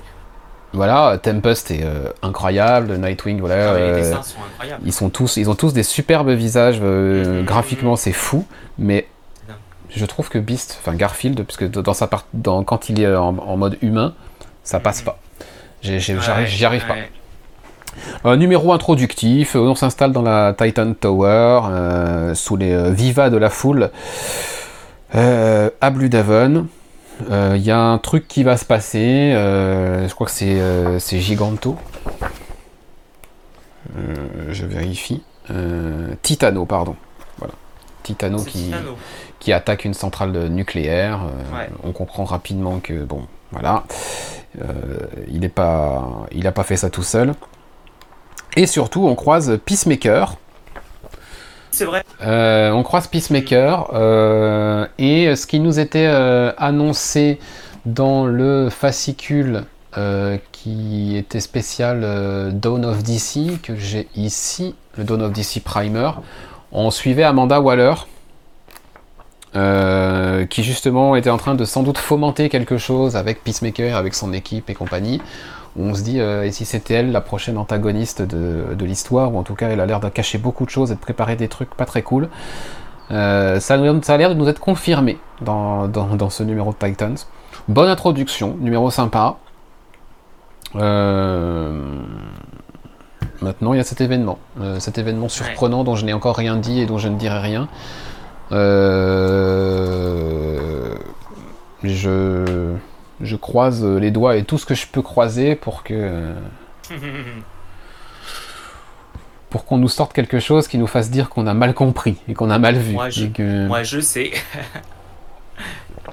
Parce que j'aurais beaucoup de mal. J'aurais beaucoup de mal avec ça. Euh, ok. Euh, Titans numéro 1, euh, Boris pas lu. Pas lu. J'attends la, j'attends la VF. Clément, vu tes, vu tes commentaires, tu, tu, partages le fait que c'est sympa. J'ai lu le 1 et le 2, donc. Ok. Euh, Alors, no, no, no, comment. No comment. Mais c'est excellent. C'est excellent. On continue. Euh, on va continuer avec toi, Clément. Justement, tu vas nous faire un diptyque de Superman, Action Comics 1055, Superman 5. Je n'ai pas le Superman 5, ce sera le Superman 4 à l'écran. D'accord. Euh, donc on continue toujours, donc c'est assez long comme arc. Euh, donc on est toujours à Action, Action Comics sur le format anthologique et Superman sur une histoire euh, sur une histoire à part entière. Alors je dois avouer, j'ai lu les, numéros hier, je dois avouer quand même que je commence à avoir une préférence entre les deux titres. Pour, et je commence pour Action Comics, je pense. Non. Ah bon Pour Superman. D'accord. Ouais. Ouais, ça prend le. En fait, pourquoi? Parce que le. Ah, c'est très con, hein. mais en fait, la fin du numéro 5 prend une direction qui m'intéresse. Qui, Voilà, qui commence à m'intéresser. Beaucoup. Euh, euh, ah, c'est vraiment une petite préférence parce qu'en vrai, le Action Comics, euh, j'aime beaucoup aussi. on est toujours sur. Il y a toujours cette histoire qui est supérieure. La, première histoire me plaît quand même davantage que les deux autres. alors, Lois and Clark 2 est bien, mais bon, je trouve que ça tourne un peu en rond. J'arrive pas trop à voir où on on veut aller, euh, je crois c'est Jorgens qui, est derrière. J'ai un peu de mal à voir. Euh, bon, et toujours pareil, hein, l'histoire sur Steel, bah, clairement, c'est juste fait pour introduire la nouvelle série. Euh, sur Steel, la première est, est plutôt cool. Donc c'est assez efficace, hein. c'est efficace, c'est plutôt sympa, mais c'est vrai que j'ai une préférence pour le...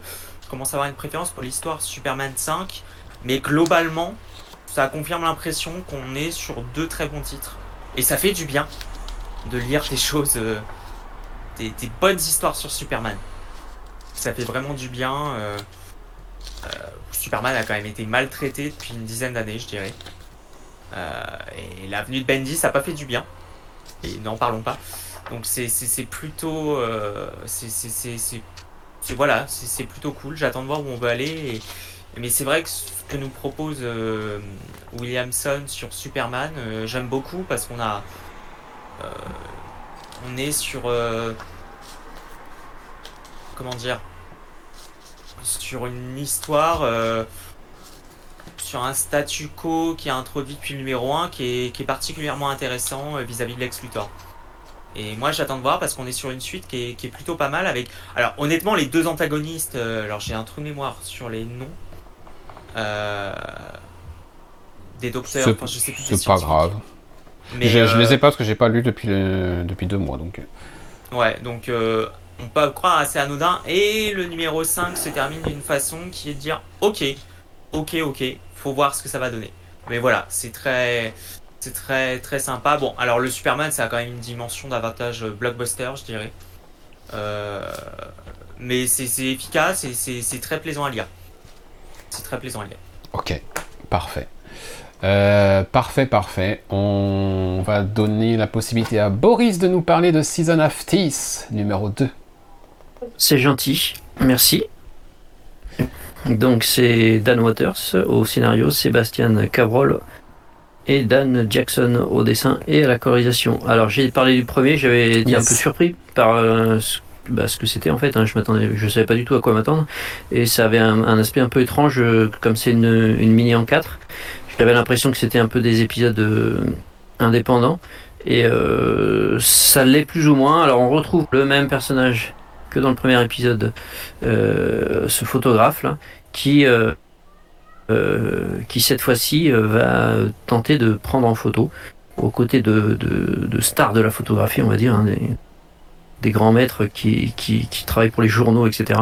Euh, cette fameuse déité là qui, qui représente cette fois-ci l'été, puisque à chaque saison, on, on, va avoir un épisode et chaque saison est représentée par une espèce de créature divine assez étrange et est plutôt euh, maléfique, euh, auprès de laquelle il vaut mieux éviter de s'approcher.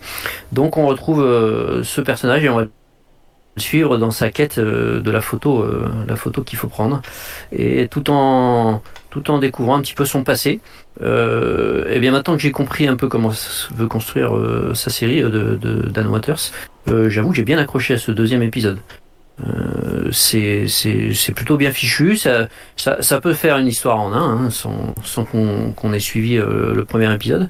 Mais euh, il arrive quand même à étoffer un peu le, le background du, du, personnage principal. Et puis, et puis graphiquement, Bastien Cabrol, ça le fait quand même hein, avec cette aussi bien dans l'aspect euh, des, personnages humains, euh, voilà, dans le, côté intime un peu, qui, fonctionne bien, que dans le côté spectaculaire avec cette, euh, créature vraiment assez effrayante. Et il y a un peu d'émotion aussi, ça fonctionne pas mal. Moi j'ai trouvé que ce deuxième épisode fonctionnait bien et s'intégrait bien dans à la suite du premier. Donc, donc je suis pas mécontent d'avoir continué et je pense que, à final ça fera pas un chef-d'œuvre, mais ça fera une euh, si ça, continue comme ça, ça fera une bonne, une bonne lecture en 4, euh, assez originale, puisque au départ, euh, voilà, le pitch de, base est, pas, pas très commun, donc c'est non non, plutôt plutôt plutôt satisfait de cette lecture. Ok, cool, cool. Peut-être en graphique, en TP, pardon. pour moi. continuons, continuons. allez, je vais faire deux, deux numéros 1 rapido parce que euh, il n'y aura pas forcément besoin de plus. Euh, le premier, c'est Green Lantern euh, de Jeremy Adams, avec Zermanico au dessin, et qui dit Zermanico dit c'est très beau, voilà. et puis on a la suite de l'histoire principale de Green Lantern, une histoire sur John Stewart qui s'appelle Homecoming, par Philip Kennedy Johnson, encore lui, décidément. il est assez présent. Retour de Hal Jordan sur Terre, euh, intéressant dans le sens où euh, il y a vraiment le côté, euh, c'est ce que j'avais pu dire quand j'avais donné mon avis la semaine dernière. le côté intéressant, c'est le côté public et off de Hal. C'est-à-dire qu'en public, il fait bonne figure, il, il, reprend sa vie un peu là où il l'avait laissé euh, avant de quitter la Terre. Euh, il retrouve Carol Ferris, il repostule pour euh, bosser dans son entreprise en tant que pilote, il fait un peu le, showman, le casse-cou, etc. et puis il y a le Hal Jordan qui se retrouve tout seul le soir à regarder les étoiles et à, se remémorer un peu ses souvenirs de ses aventures, et on le sent rapidement bah, regretter tout ça, quoi, être très nostalgique de ce, de ce temps-là et et le retour sur Terre qui, qui a l'air comme ça euh, facile de lui faire plaisir et tout à fait lui convenir. On sent bien qu'il y a un truc qui va pas chez lui et que euh, voilà, ce, ce, serait pas étonnant de le, de le voir euh, sombrer dans une petite dépression ou quelque chose comme ça. Enfin voilà. Ça peut être une série qui vire sur un côté un peu un peu sombre par rapport à la psyché de, de Hal. Et ça, ça m'intéresse. Ça, ça m'intéresse. La deuxième histoire sur. Euh, la deuxième histoire sur. Euh, comment s'appelle-t-il? John Stewart fonctionne bien. Fonctionne très très bien. Elle est assez, assez émouvante par moment. Il y a aussi Guy Garner qui est là. ma foi, c'est un premier numéro sympathique qui fonctionne bien, qui donne envie de continuer. ce sera sans doute plutôt un TP pour ma part, parce que je suis pas assez fan de Green Lantern pour suivre ça en single mensuellement, mais en tout cas, c'est un, numéro 1 qui, lance bien, qui lance bien le truc. Voilà. Euh, et puis l'autre numéro 1, toujours dans le Dawn of DC, j'essaie de lire tous les numéros 1 du Dawn of DC, celui-là de toute façon je, ne risquais pas de le rater pour rien au monde, euh, puisqu'on parle de Dan Mora et de Mark Wade, euh, c'est Shazam, déjà la couverture, pourrais la regarder pendant des heures, je veux ça en poster euh, tous les jours, quoi, dans toutes les pièces. Euh, elle est incroyable cette couverture. Et puis regardez à cette ouverture, Shazam, ou plutôt Captain Marvel, puisqu'il a repris ce nom-là, et c'est la première surprise euh, de, voir le fait que ce nom-là soit à nouveau utilisé. Je me dis, tiens, il y a eu un truc en termes de droit qui s'est réglé, je sais pas, en tout cas. Shazam s'appelle de nouveau Captain, on l'appelle Captain pendant tout l'épisode, mais euh, si on regarde euh, bien en fond, euh, dans les cases, etc., le, nom Captain Marvel est bien écrit plusieurs fois, donc c'est tout à fait assumé jusqu'au bout. Donc tant mieux. Tant mieux, c'est expliqué pourquoi il a changé de nom. il l'explique lui-même pourquoi il s'appelle plus Shazam et, comment on en est venu à le nommer Captain et pourquoi ça lui va tout à fait. c'est assez cool. Visuellement, c'est une, démonstration. Il n'y a pas d'autre mot. Euh, et en termes d'histoire, bah, Mark Wade, depuis qu'il est revenu chez DC, euh, bah, on sent qu'il se fait plaisir, qu'il est, revenu, euh, est revenu à la maison. j'ai l'impression qu'il s'éclate comme jamais. ce qu'il fait sur Batman, Superman, ce qu'il fait maintenant sur Shazam. c'est vraiment cool. C'est vraiment cool. Il nous parle de Shazam, il n'oublie pas de nous parler de Billy Batson, euh, de, la Shazam Family, on va dire. Euh, il y a un petit caméo ici qui est absolument incroyable. Euh, je vais essayer de vous mettre en gros plan. Voilà ce que regarde Shazam à la télé. Excellent. Adam West est très présent dans les titres d'ici en ce moment. voilà, on n'oublie pas de nous parler de Billy. Il y a même un passage assez intéressant où Billy nous explique lui-même pourquoi c'est important pour lui de ne pas être tout le temps Shazam, alors que Shazam il est pourtant surpuissant, il a les pouvoirs de plusieurs dieux, etc. Euh, donc du coup on pourrait se demander mais pourquoi il a besoin de redevenir Billy de temps en temps? Euh, Et bien il le dit, euh, et c'est assez intéressant, la raison pour laquelle il a besoin de se transformer, de redevenir Billy Batson régulièrement. C'est vraiment chouette. On n'en oublie pas de nous mettre en place une petite intrigue mystérieuse, menaçante, dans l'ombre, etc. Ça fait son taf de numéro 1. Euh, il y a la nostalgie, euh, le développement du personnage, euh, son évolution avec son nouveau nom, un petit mystère en fond qui est assez léger pour le moment, mais qui s'annonce quand même assez intéressant. une référence à Dark Crisis, enfin tout est là. pas à Dark Crisis, à Lazarus Planet, pardon. voilà, tout est là. ça va, ça va sans doute être une chouette série, ça. Euh, Mark White, Dan Mora, euh, le nouveau duo à suivre chez DC. Voilà. Je suis le seul à l'avoir lu ce Shazam?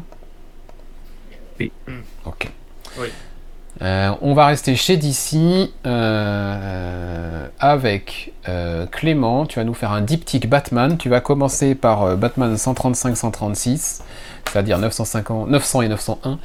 Et euh, ensuite, tu nous feras le White Knight Present Generation Joker de Sean Murphy. Allez. Ouais. Alors, et je, sais qu'on aura sans doute un petit avis différent sur le, Batman. C'est pas grave, ça. 134 Non. 135. Je viens de le dire, j'ai 135. Euh, donc euh, le Batman 135 qui est la fin, je crois, de, du de Failsafe. Hmm. C'est la fin de Failsafe Bah c'est la fin, c'est la fin de la grande partie autour de Failsafe, je pense. De la grande, ouais, ouais, je, mais je sais pas si c'est considéré comme un arc différent. Mais enfin, prenons ça sur le sur la fin de ce grand arc sur Failsafe. Alors, euh, qui parle aussi. Après, c'est aussi le propos, euh, d'ailleurs assez surprenant en soi euh, d'avoir ça sur Batman sur du multivers. Et donc on est sur un numéro, bah, en fait, qui se veut hommage parce que c'est l'équivalent du numéro 900 Legacy, ce qu'ils appellent maintenant le fameux Legacy 900, et je peux pas m'empêcher de penser à Public Domain, à domaine, public domain mhm. par rapport à ça. Donc on est sur d'ailleurs un, un, issue plus long que la normale, je crois. Ah oui, oui. Beaucoup plus long d'ailleurs. On l'a bien senti d'ailleurs. euh, qui se veut hommage, euh, qui se veut hommage euh, au multivers et en, l'occurrence sur les différentes itérations de, Batman. Euh, donc que moi, enfin à titre personnel, j'ai beaucoup aimé parce que c'est vrai que je trouvais ça plutôt bien amené sur les, différentes itérations. et encore plus, je crois, quand je l'avais lu, j'avais dû le lire à peu près quand j'étais allé le voir ce Flash. Donc c'est vrai que quand on, lit ce numéro et à côté qu'on a vu The Flash, ça fait quand même assez plaisir parce que pour le coup, c'était plutôt euh, bien amené et, j'ai trouvé que le propos euh, derrière était assez, euh, assez intéressant de, ce point de vue-là. Donc pour moi, ça a été globalement une réussite. et ensuite, on a ce, ce, numéro donc, qui est la suite directe, qui est le 136, du coup. Donc là, qui entame un nouvel arc qui démarre assez mollement, assez. Voilà, assez mollement, mais qui se termine d'une façon, je me dis, ah, ah, où va nous amener euh, Starsky Parce que j'ai. Parce que manifestement, vu comment ça se termine, on va avoir les conséquences. On va avoir les conséquences euh, de tout ce qu'a connu Bruce Wayne, Batman, par rapport à ça, par rapport à PXF. Et potentiellement, ça peut donner quelque chose. Euh, quelque chose d'intéressant. Donc voilà, ça m'intrigue. C'est ça intrigue. Ça intrigue. Même si je sais que ça peut faire débat, puisque ça peut ne pas être la direction qu'on aimerait avoir pour le titre, pour le titre Batman. Mais pour le moment, moi je suis le bon pigeon que je suis. va continuer parce que pour le moment j'aime plutôt ce que fait, euh, ce que fait Zdarsky sur, euh, sur Batman. Ok. Euh, je reconnais que le côté multivers est intéressant, les caméos sont cool, etc. Maintenant, je pense que moi, je vais arrêter de lire la série Batman. En tout cas, juste tant que Batman restera un concours de bits entre les scénaristes qui, enchaînent sur cette série, je, vais arrêter parce que on a l'impression que c'est à celui qui va faire le truc le plus grandiose, le plus spectaculaire, le plus le méchant, le plus puissant, le plus menaçant, le plus truc, tout ce que et ça me fatigue un peu en fait. Donc euh, Batman s'arrête à ce numéro pour moi. Je reviendrai peut-être lire le premier numéro du prochain scénariste. Euh, maintenant, tant que ça restera cette atmosphère un peu. Euh, voilà, c'est moi qui est la plus grosse, bon, bah, ça, m'intéressera pas. Donc c'est pas, c'est pas grave, il y a un public, euh, il y a un public à qui ça parle, et tant mieux, je vais pas me plaindre de ne pas être le public de toutes les séries, ça me permet aussi de faire des économies, et c'est cool, et de gagner aussi un peu de temps. ce qui m'a un peu dérangé aussi dans ce numéro, c'est qu'il est partagé à trois dessinateurs, Mike O'Sorn, Yoré Jiménez, Michael Ranin, euh, et ce qui me gêne, c'est qu'on passe de la page de gauche à Mike hmm. euh, qui est pas très en forme. Pas super beau. Et page de droite, c'est la même scène, et est dessinée par Michael Ranin. Et là, on voit la diff. Et ça, moi, ça me sort du truc. Ouais, ouais, je comprends. Si, si on n'est pas sur deux scènes différentes, pourquoi tu changes de scénariste entre la de dessinateur entre la page de gauche et la page de droite? Il n'y a aucun sens à faire ça. Ou alors, c'est que le dessinateur était à la bourre, il n'a pas réussi à finir ses planches, c'est sans doute ce qui est arrivé.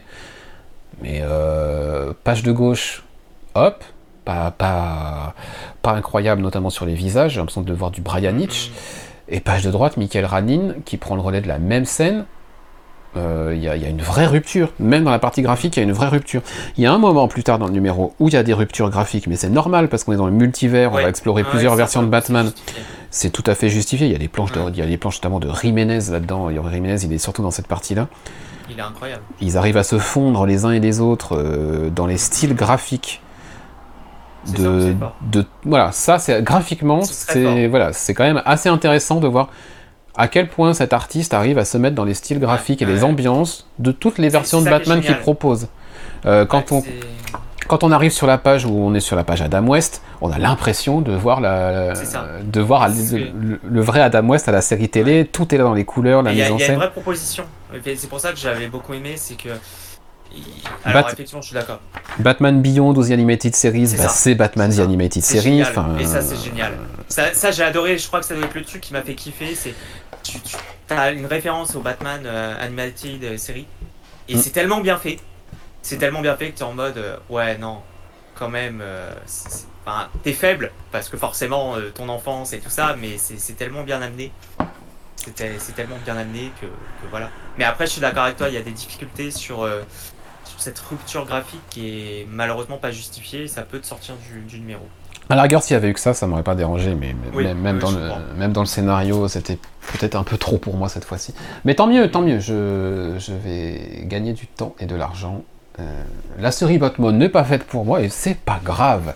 Euh, le diptyque euh, numéro 1 et numéro 2 de Generation Joker de Sean Murphy dans l'univers du White Knight, qu'est-ce que ça donne rapidement parce qu'on est un peu à la Ouais, en l'occurrence, c'est pas pour le coup Sean Murphy au scénario. Je crois que c'est Katana Collins. Euh, que je ne connais pas d'ailleurs, je ne connaissais pas. C'est sa femme, euh, je crois. Oui. Ah d'accord, ok.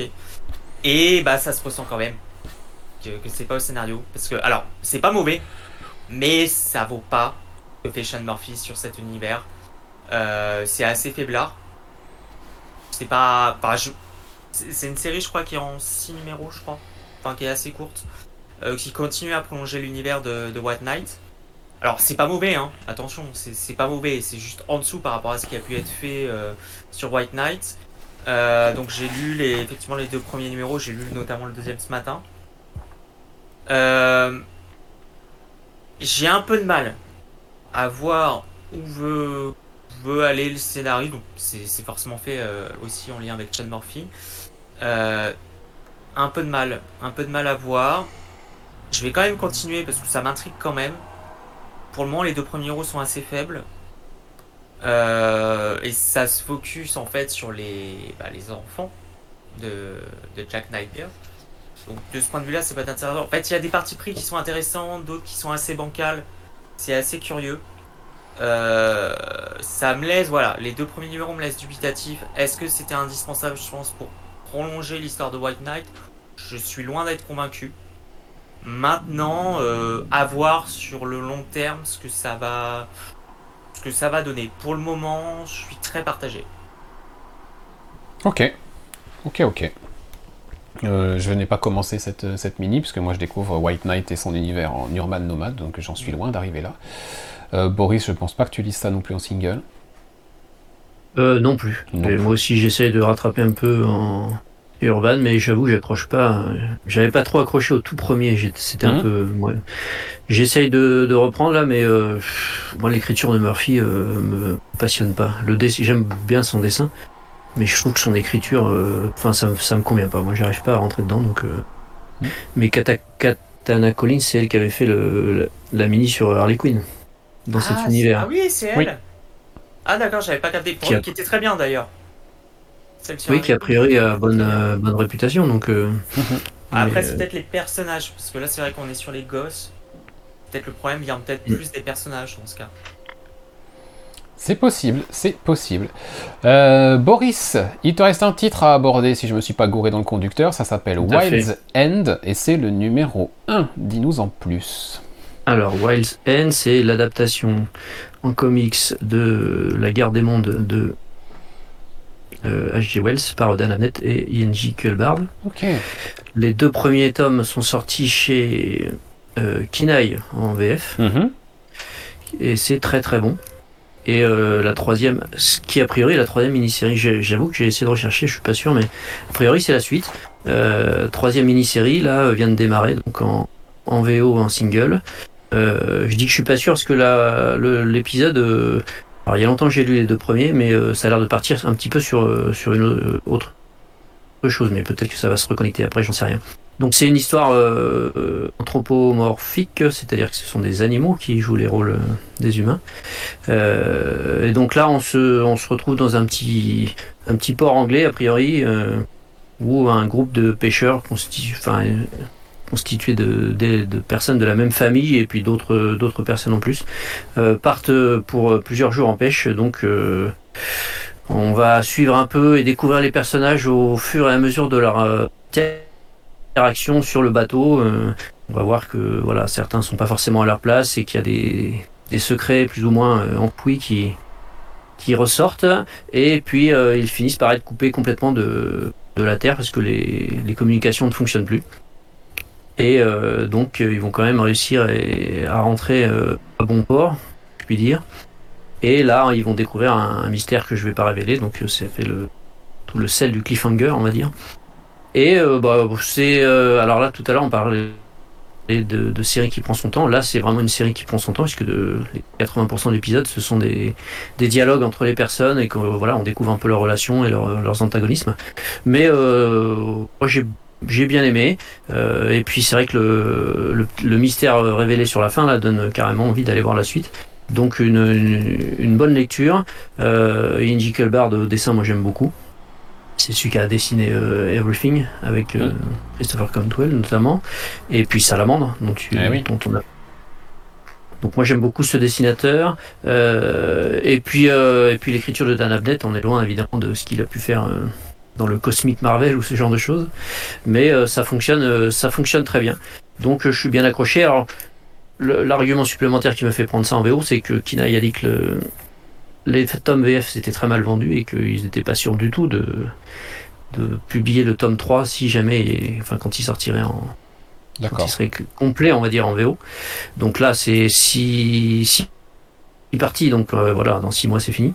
Euh, et je suis pas sûr que ça sorte en VF, donc euh, bon, voilà, j'ai choisi de le prendre en VO, de, le suivre. Comme ça, j'aurai la, normalement ce qui est la dernière mini-série, mais pour l'instant, le lien avec les deux premières est, est quand même assez flou, ou alors vraiment j'ai tout oublié. Mais, euh, mais je crois pas. Alors peut-être que c'est une autre histoire qu'ils adaptent de. Je sais pas. Je verrai bien. Je vais en parler de toute façon à chaque fois euh, quand j'aurai lu un épisode. Donc je, je pourrais dire si c'est si c'est toujours inscrit dans le même euh, dans le même univers et la même histoire. Mais bon, hein, même si on n'a pas lu les deux premiers tomes, ça peut se lire tout à fait. on peut prendre cette mini-série sans avoir lu les autres et, et démarrer là-dessus. Donc moi, très très bonne lecture. Parfait. Il nous en reste encore un chacun. Clément, c'est à toi de conclure avec ton dernier titre qui est euh, Dark Knights of Steel, le fantastique Dark Knights of Steel, numéro 11. Oui, fantastique dans, tous les sens du terme, donc un numéro de la fin. Euh, donc pas mal de retard, hein, je crois, sur le numéro 11. Euh, je dirais que. Oui, il y, a une vraie rupture après le numéro 9. Mais à partir du 9, ça a commencé à traîner. Ouais, ça a commencé à traîner. Ce qui rend d'ailleurs la lecture pas des plus faciles pour le coup. Euh, néanmoins, retour euh, à mon dernier numéro qui sort, je crois, ce mois-ci, peut-être. Peut-être. S'il n'y a pas de retard. Euh, c'est toujours aussi. Enfin voilà. Enfin, je pense qu'il faudra, faudrait relire d'une traite pour vraiment profiter de l'histoire à son maximum. Mais quelle réussite! Quelle réussite! graphiquement, c'est une dinguerie. En termes de scénario, de scénario c'est toujours excellent. Je suis toujours aussi épaté de voir comment Taylor s'approprie la mythologie DC pour en faire quelque chose à base euh, d'héroïque euh, de, fantasy et ça marche super bien. Et on a un dernier numéro qui se termine avec un cliff euh, qui annonce du lourd pour la suite et, et vraiment ça aura c'est une réussite totale même si éviter ce qu'on vient de dire même si malheureusement la, la, lecture et nuit par euh, ces retards de publication, ça marche, euh, ça marche super bien et c'est vraiment une pépite et, et, et c'est incroyable. Franchement, c'est incroyable parce que ce que Taylor arrive à faire sur euh, d'une façon globale sur DC, chez DC, c'est incroyable et, ça va vraiment. Dark Knight of ça va être un must. Je, trouve que c'est un must à lire. Je pense qu'en VF, ça va se vendre comme des petits pains et, à voir après si, euh, si Taylor va, prolonger le truc comme il a pu le faire, je crois, sur Deceased. Euh, mais voilà, c'est une vraie réussite et j'ai hâte de voir comment il va terminer, euh, comment il va terminer cette saga qui, qui est vraiment exceptionnelle, exceptionnellement réussie. Parfait, parfait, parfait. on est, ah oui, c'était commentaire sur, sur Xav, sur Ian Jekyll-Bart qui avait bien aimé Everything et qui, euh, et Boris qui nous dit on est loin d'Everything. Ok. Euh, mon dernier, mon dernier titre, euh, moi, ce sera, ce sera Radiant Black numéro 24. Kylie Gins, Marcello Costa, tout ça, tout ça, c'est la fin d'un arc encore entre chez Radiant Black. Et pourquoi ce numéro 24 Parce que c'est Rappelez-vous le numéro 10 euh, de Radiant Black qui était sorti en deux versions, version classique et version Blacklight Edition. Euh, c'est encore le cas de ce numéro 24 parce que oui, on retourne dans cet endroit qui s'appelle l'Existence. Il euh, y, a une vraie raison hein, pour y retourner une nouvelle fois. donc, on retourne dans l'existence. rien que sur la version qui n'est pas la Blacklight que je montre à l'écran, on voit déjà des, couleurs qui pètent dans tous les sens parce que c'est vraiment un endroit c'est assez incroyable graphiquement cet endroit. Euh, et Nathan, et j'oublie toujours le prénom du deuxième, c'est un truc incroyable. Euh, Marshall. voilà, Nathan et Marshall vont dans l'existence découvrir de nouvelles choses par rapport au Radiant, par rapport à ce qui se passe euh, en ce moment, par rapport à ce qui va se passer prochainement. on est, voilà, le numéro 10 avait servi de, charnière pour partir sur une nouvelle arche euh, qui, euh, est encore en cours. Le numéro 24 marque un nouveau virage. Euh, à chaque fois qu'on va dans l'existence, il se passe des trucs, on découvre des trucs. Et je vais spoiler la fin parce que c'est pas très, enfin c'est pas très grave. Hum, c'est surtout éditorialement, on est au courant qu'ils ont fait ça. Maintenant, ça a été, ça a été diffusé largement. Nathan et Marshall partagent les pouvoirs du Radiant Black depuis maintenant 7 ou 8 numéros. Euh, mais il y a des bugs, il y a des bugs dans les pouvoirs, et c'est entre autres pour ça qu'ils retournent dans, l'existence, pour comprendre pourquoi ils ont du mal à se transformer parfois, ils ont du mal à se passer les pouvoirs, il y a des trucs qui, qui déconnent un peu. Euh, et puis ils vont essayer d'avoir un peu des informations sur ces, ces espèces de robots là qu'ils ont découvert récemment. Ils vont avoir toutes ces informations. Euh, graphiquement, vous le voyez à l'écran pour ceux qui sont sur le live ou en replay vidéo. Euh, c'est incroyable. La version Blacklight avec la lumière euh, ultraviolette est euh, absolument folle. On la regardera la semaine prochaine ici même. c'est dingue, c'est dingue. Et surtout, à la fin, donc il y a eu de la com autour de ça, donc c'est pour ça que je me permets de, le spoiler. Hein. L'existence, la, la, créature, enfin l'entité qu'ils rencontrent dans l'existence, leur explique que il va falloir choisir. S'ils veulent pouvoir continuer en tant que Radiant Black, il n'y en a qu'un qui peut porter le costume, et il va falloir choisir qui peut porter euh, le costume, enfin qui peut porter le Radiant, et être le Radiant Black. Euh, c'est pas possible de le partager à deux, euh, ça va leur attirer que des emmerdes, ça finira par ne plus marcher, etc. chaque Radiant ne peut être connecté qu'à une, ne peut être connecté qu'à une personne et il faut choisir. Et qui est-ce qui va choisir? Bah, C'est pas Nathan, c'est pas Marshall, c'est nous. Euh, c'est nous avec euh, le QR code que l'on voit à la fin du numéro. Euh, on scanne le QR code et ça nous menait sur un sondage. et vous, lecteur, pour vous, qui doit être le porteur du radiant le sondage est terminé, c'est pas la peine d'aller d'aller vous exprimer là-dessus. Je ne sais pas à quoi renvoie le QR code maintenant que le sondage est terminé. Mais en tout cas, le choix a été fait par les lecteurs. Euh, et on va prochainement découvrir bah, qui qui de Nathan ou Marshall portera le Radiant Black euh, pour la suite de la série et surtout qu'est-ce qui va advenir du deuxième? Et c'est plus ça qui m'inquiète moi. Euh, bonne idée scénaristique, bonne idée éditoriale, il y a beaucoup d'interactions qui se passent entre le monde de, du Massive Verse et le monde réel. Une fois de plus c'est le cas. moi Radiant Black ça continue à me plaire, ça continue à me séduire. Euh, voilà. Euh, juste un petit mot en 30 secondes pour vous dire que j'ai aussi commencé à lire le Supermassif 2023 euh, par Kylie Higgins, Ryan Parrot, Melissa Flores. je crois que c'est Ursula, mais j'ai un doute, donc je vais chercher dans les crédits parce que j'ai horreur d'écorcher les noms des gens. évidemment, les crédits, c'est Matt, c'est pas du tout Ursula, c'est Matt. Donc là, je, j'ai tout. Matt Groom. Et illustré par Daniele euh, Nicolo avec les couleurs de Walter Bayamonte. Euh, je dois avouer que j'en suis arrivé à peu près à la moitié de la lecture, donc je ne vais pas donner mon avis sur, euh, sur ce one-shot, qui pour le moment fonctionne pas super bien, voire même pas bien du tout, tout court. je l'attendais beaucoup, ce super Supermassive. Sur la première moitié, ça fonctionne pas. Donc je vais attendre de le terminer, je vais le terminer cette semaine et on en reparlera prochainement. Mais pour le moment, je suis assez déçu de, ce qui se passe. Peut-être ça va partir euh, dans une autre direction avec la deuxième partie, c'est pour ça que je me garde de donner un avis définitif, mais pour le moment, je. Bon. Je trouve ça dommage. Euh, voilà qui conclut euh, cette salve de chronique pour juillet. Le replay vidéo sera dispo très rapidement sur YouTube. Je le posterai, je le relayerai sur Comic Stories. Et puis la version audio de ce 327e Comic Stories arrive vite, elle aussi. messieurs, la question habituelle avant de terminer ce numéro, quels sont vos euh, deux, trois lectures que vous attendez le plus de lire en juillet et dont vous nous parlerez à coup sûr le mois prochain? Boris? Quelle traîtrise, je ne suis pas prêt. Ah, pourtant je fais ça chaque fois. Mais oui, mais... ah si, alors, euh, c'est quoi ça?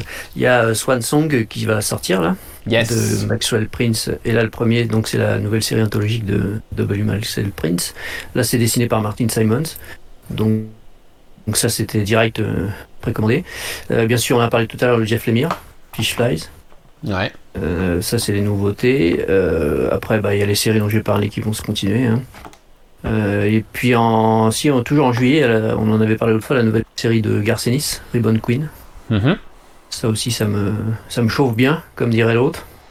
Et puis, bah, c'est tout. Si on se retrouve en août, après, ce sera des, des sorties en août, bah, dont j'ai parlé tout à l'heure, la The Anfield Gang Sacre de Jacob Phillips et Chris Condom qui sort le 9. Donc si on, je sais pas si on aura fait le podcast d'ici là. Mais sinon, voilà, c'est les sorties VO qui vont me inédites, on va dire, qui vont qui vont m'intéresser. Les autres, c'est les séries que je continue et je parle régulièrement. Voilà pour la VO. Euh, Clément. Euh, bah, en VO, pareil que Boris, le Fish Flies, euh, que, que je vais commander. Euh, j'attends aussi, parce que j'ai pas commencé, mais vous m'avez donné envie, le Great, euh, le Great British Bump Off. Oui. Que j'ai préco. J'attends la suite de Nightwing. Parce que c'est vrai qu'on en a pas parlé, mais le, le Nightwing 105 était tout bonnement incroyable. Donc j'attends la suite avec impatience. Saga aussi, parce que j'attends j'attends la suite de Saga, de Fandom Road. Euh, et en VF, je pense que je vais me laisser tenter parce que je crois qu'il sort très bientôt euh, le nouveau Rambé chez Urbain, si je dis pas de conneries. Oui. Euh, et puis après, bah après les, les comics habituels avec des comics là, qui, des, des séries qui devraient, qui vont se, qui vont sans doute se terminer. Alors au mois d'août pour le coup, je pensais à Dark Knight of Steel, mais qui sort fin juillet début août.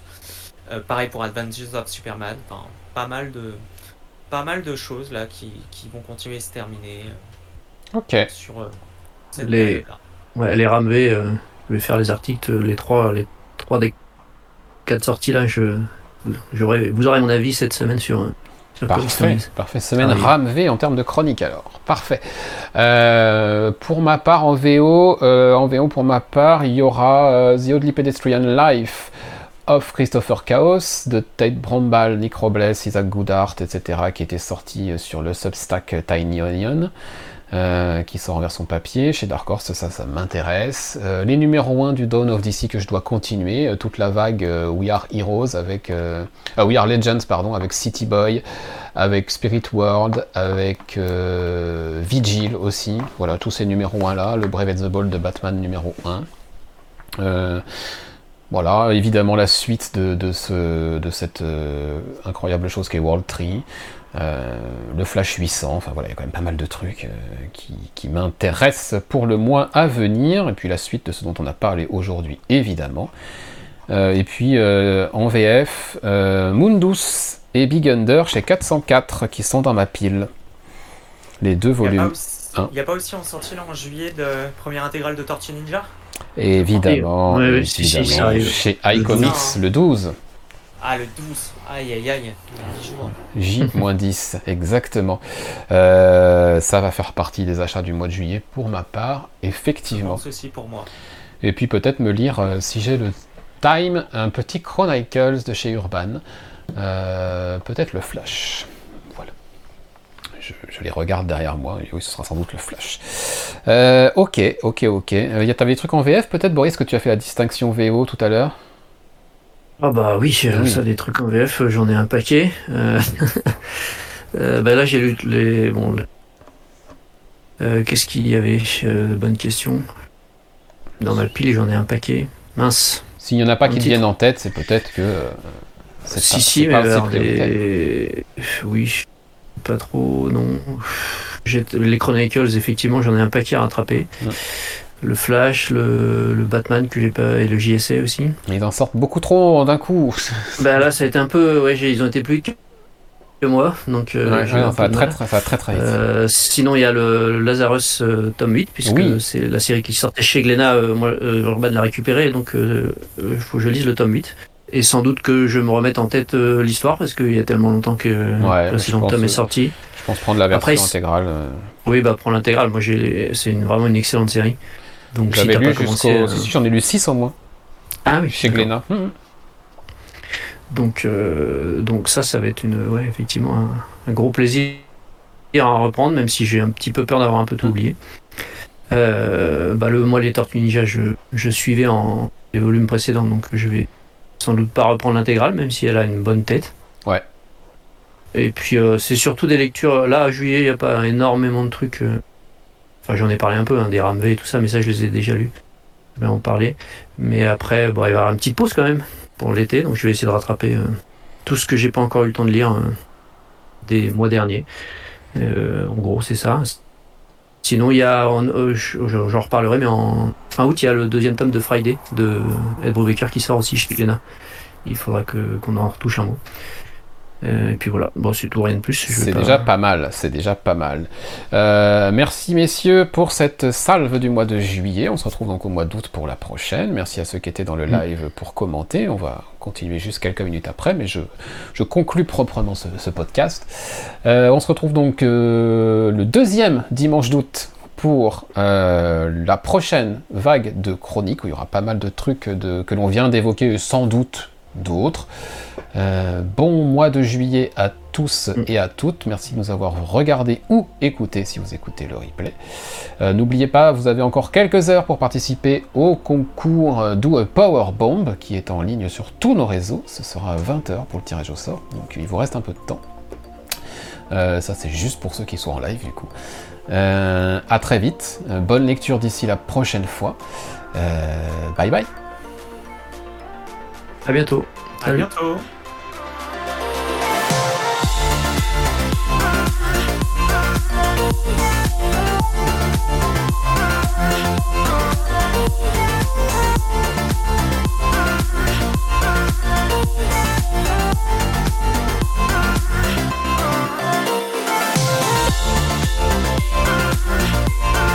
Thank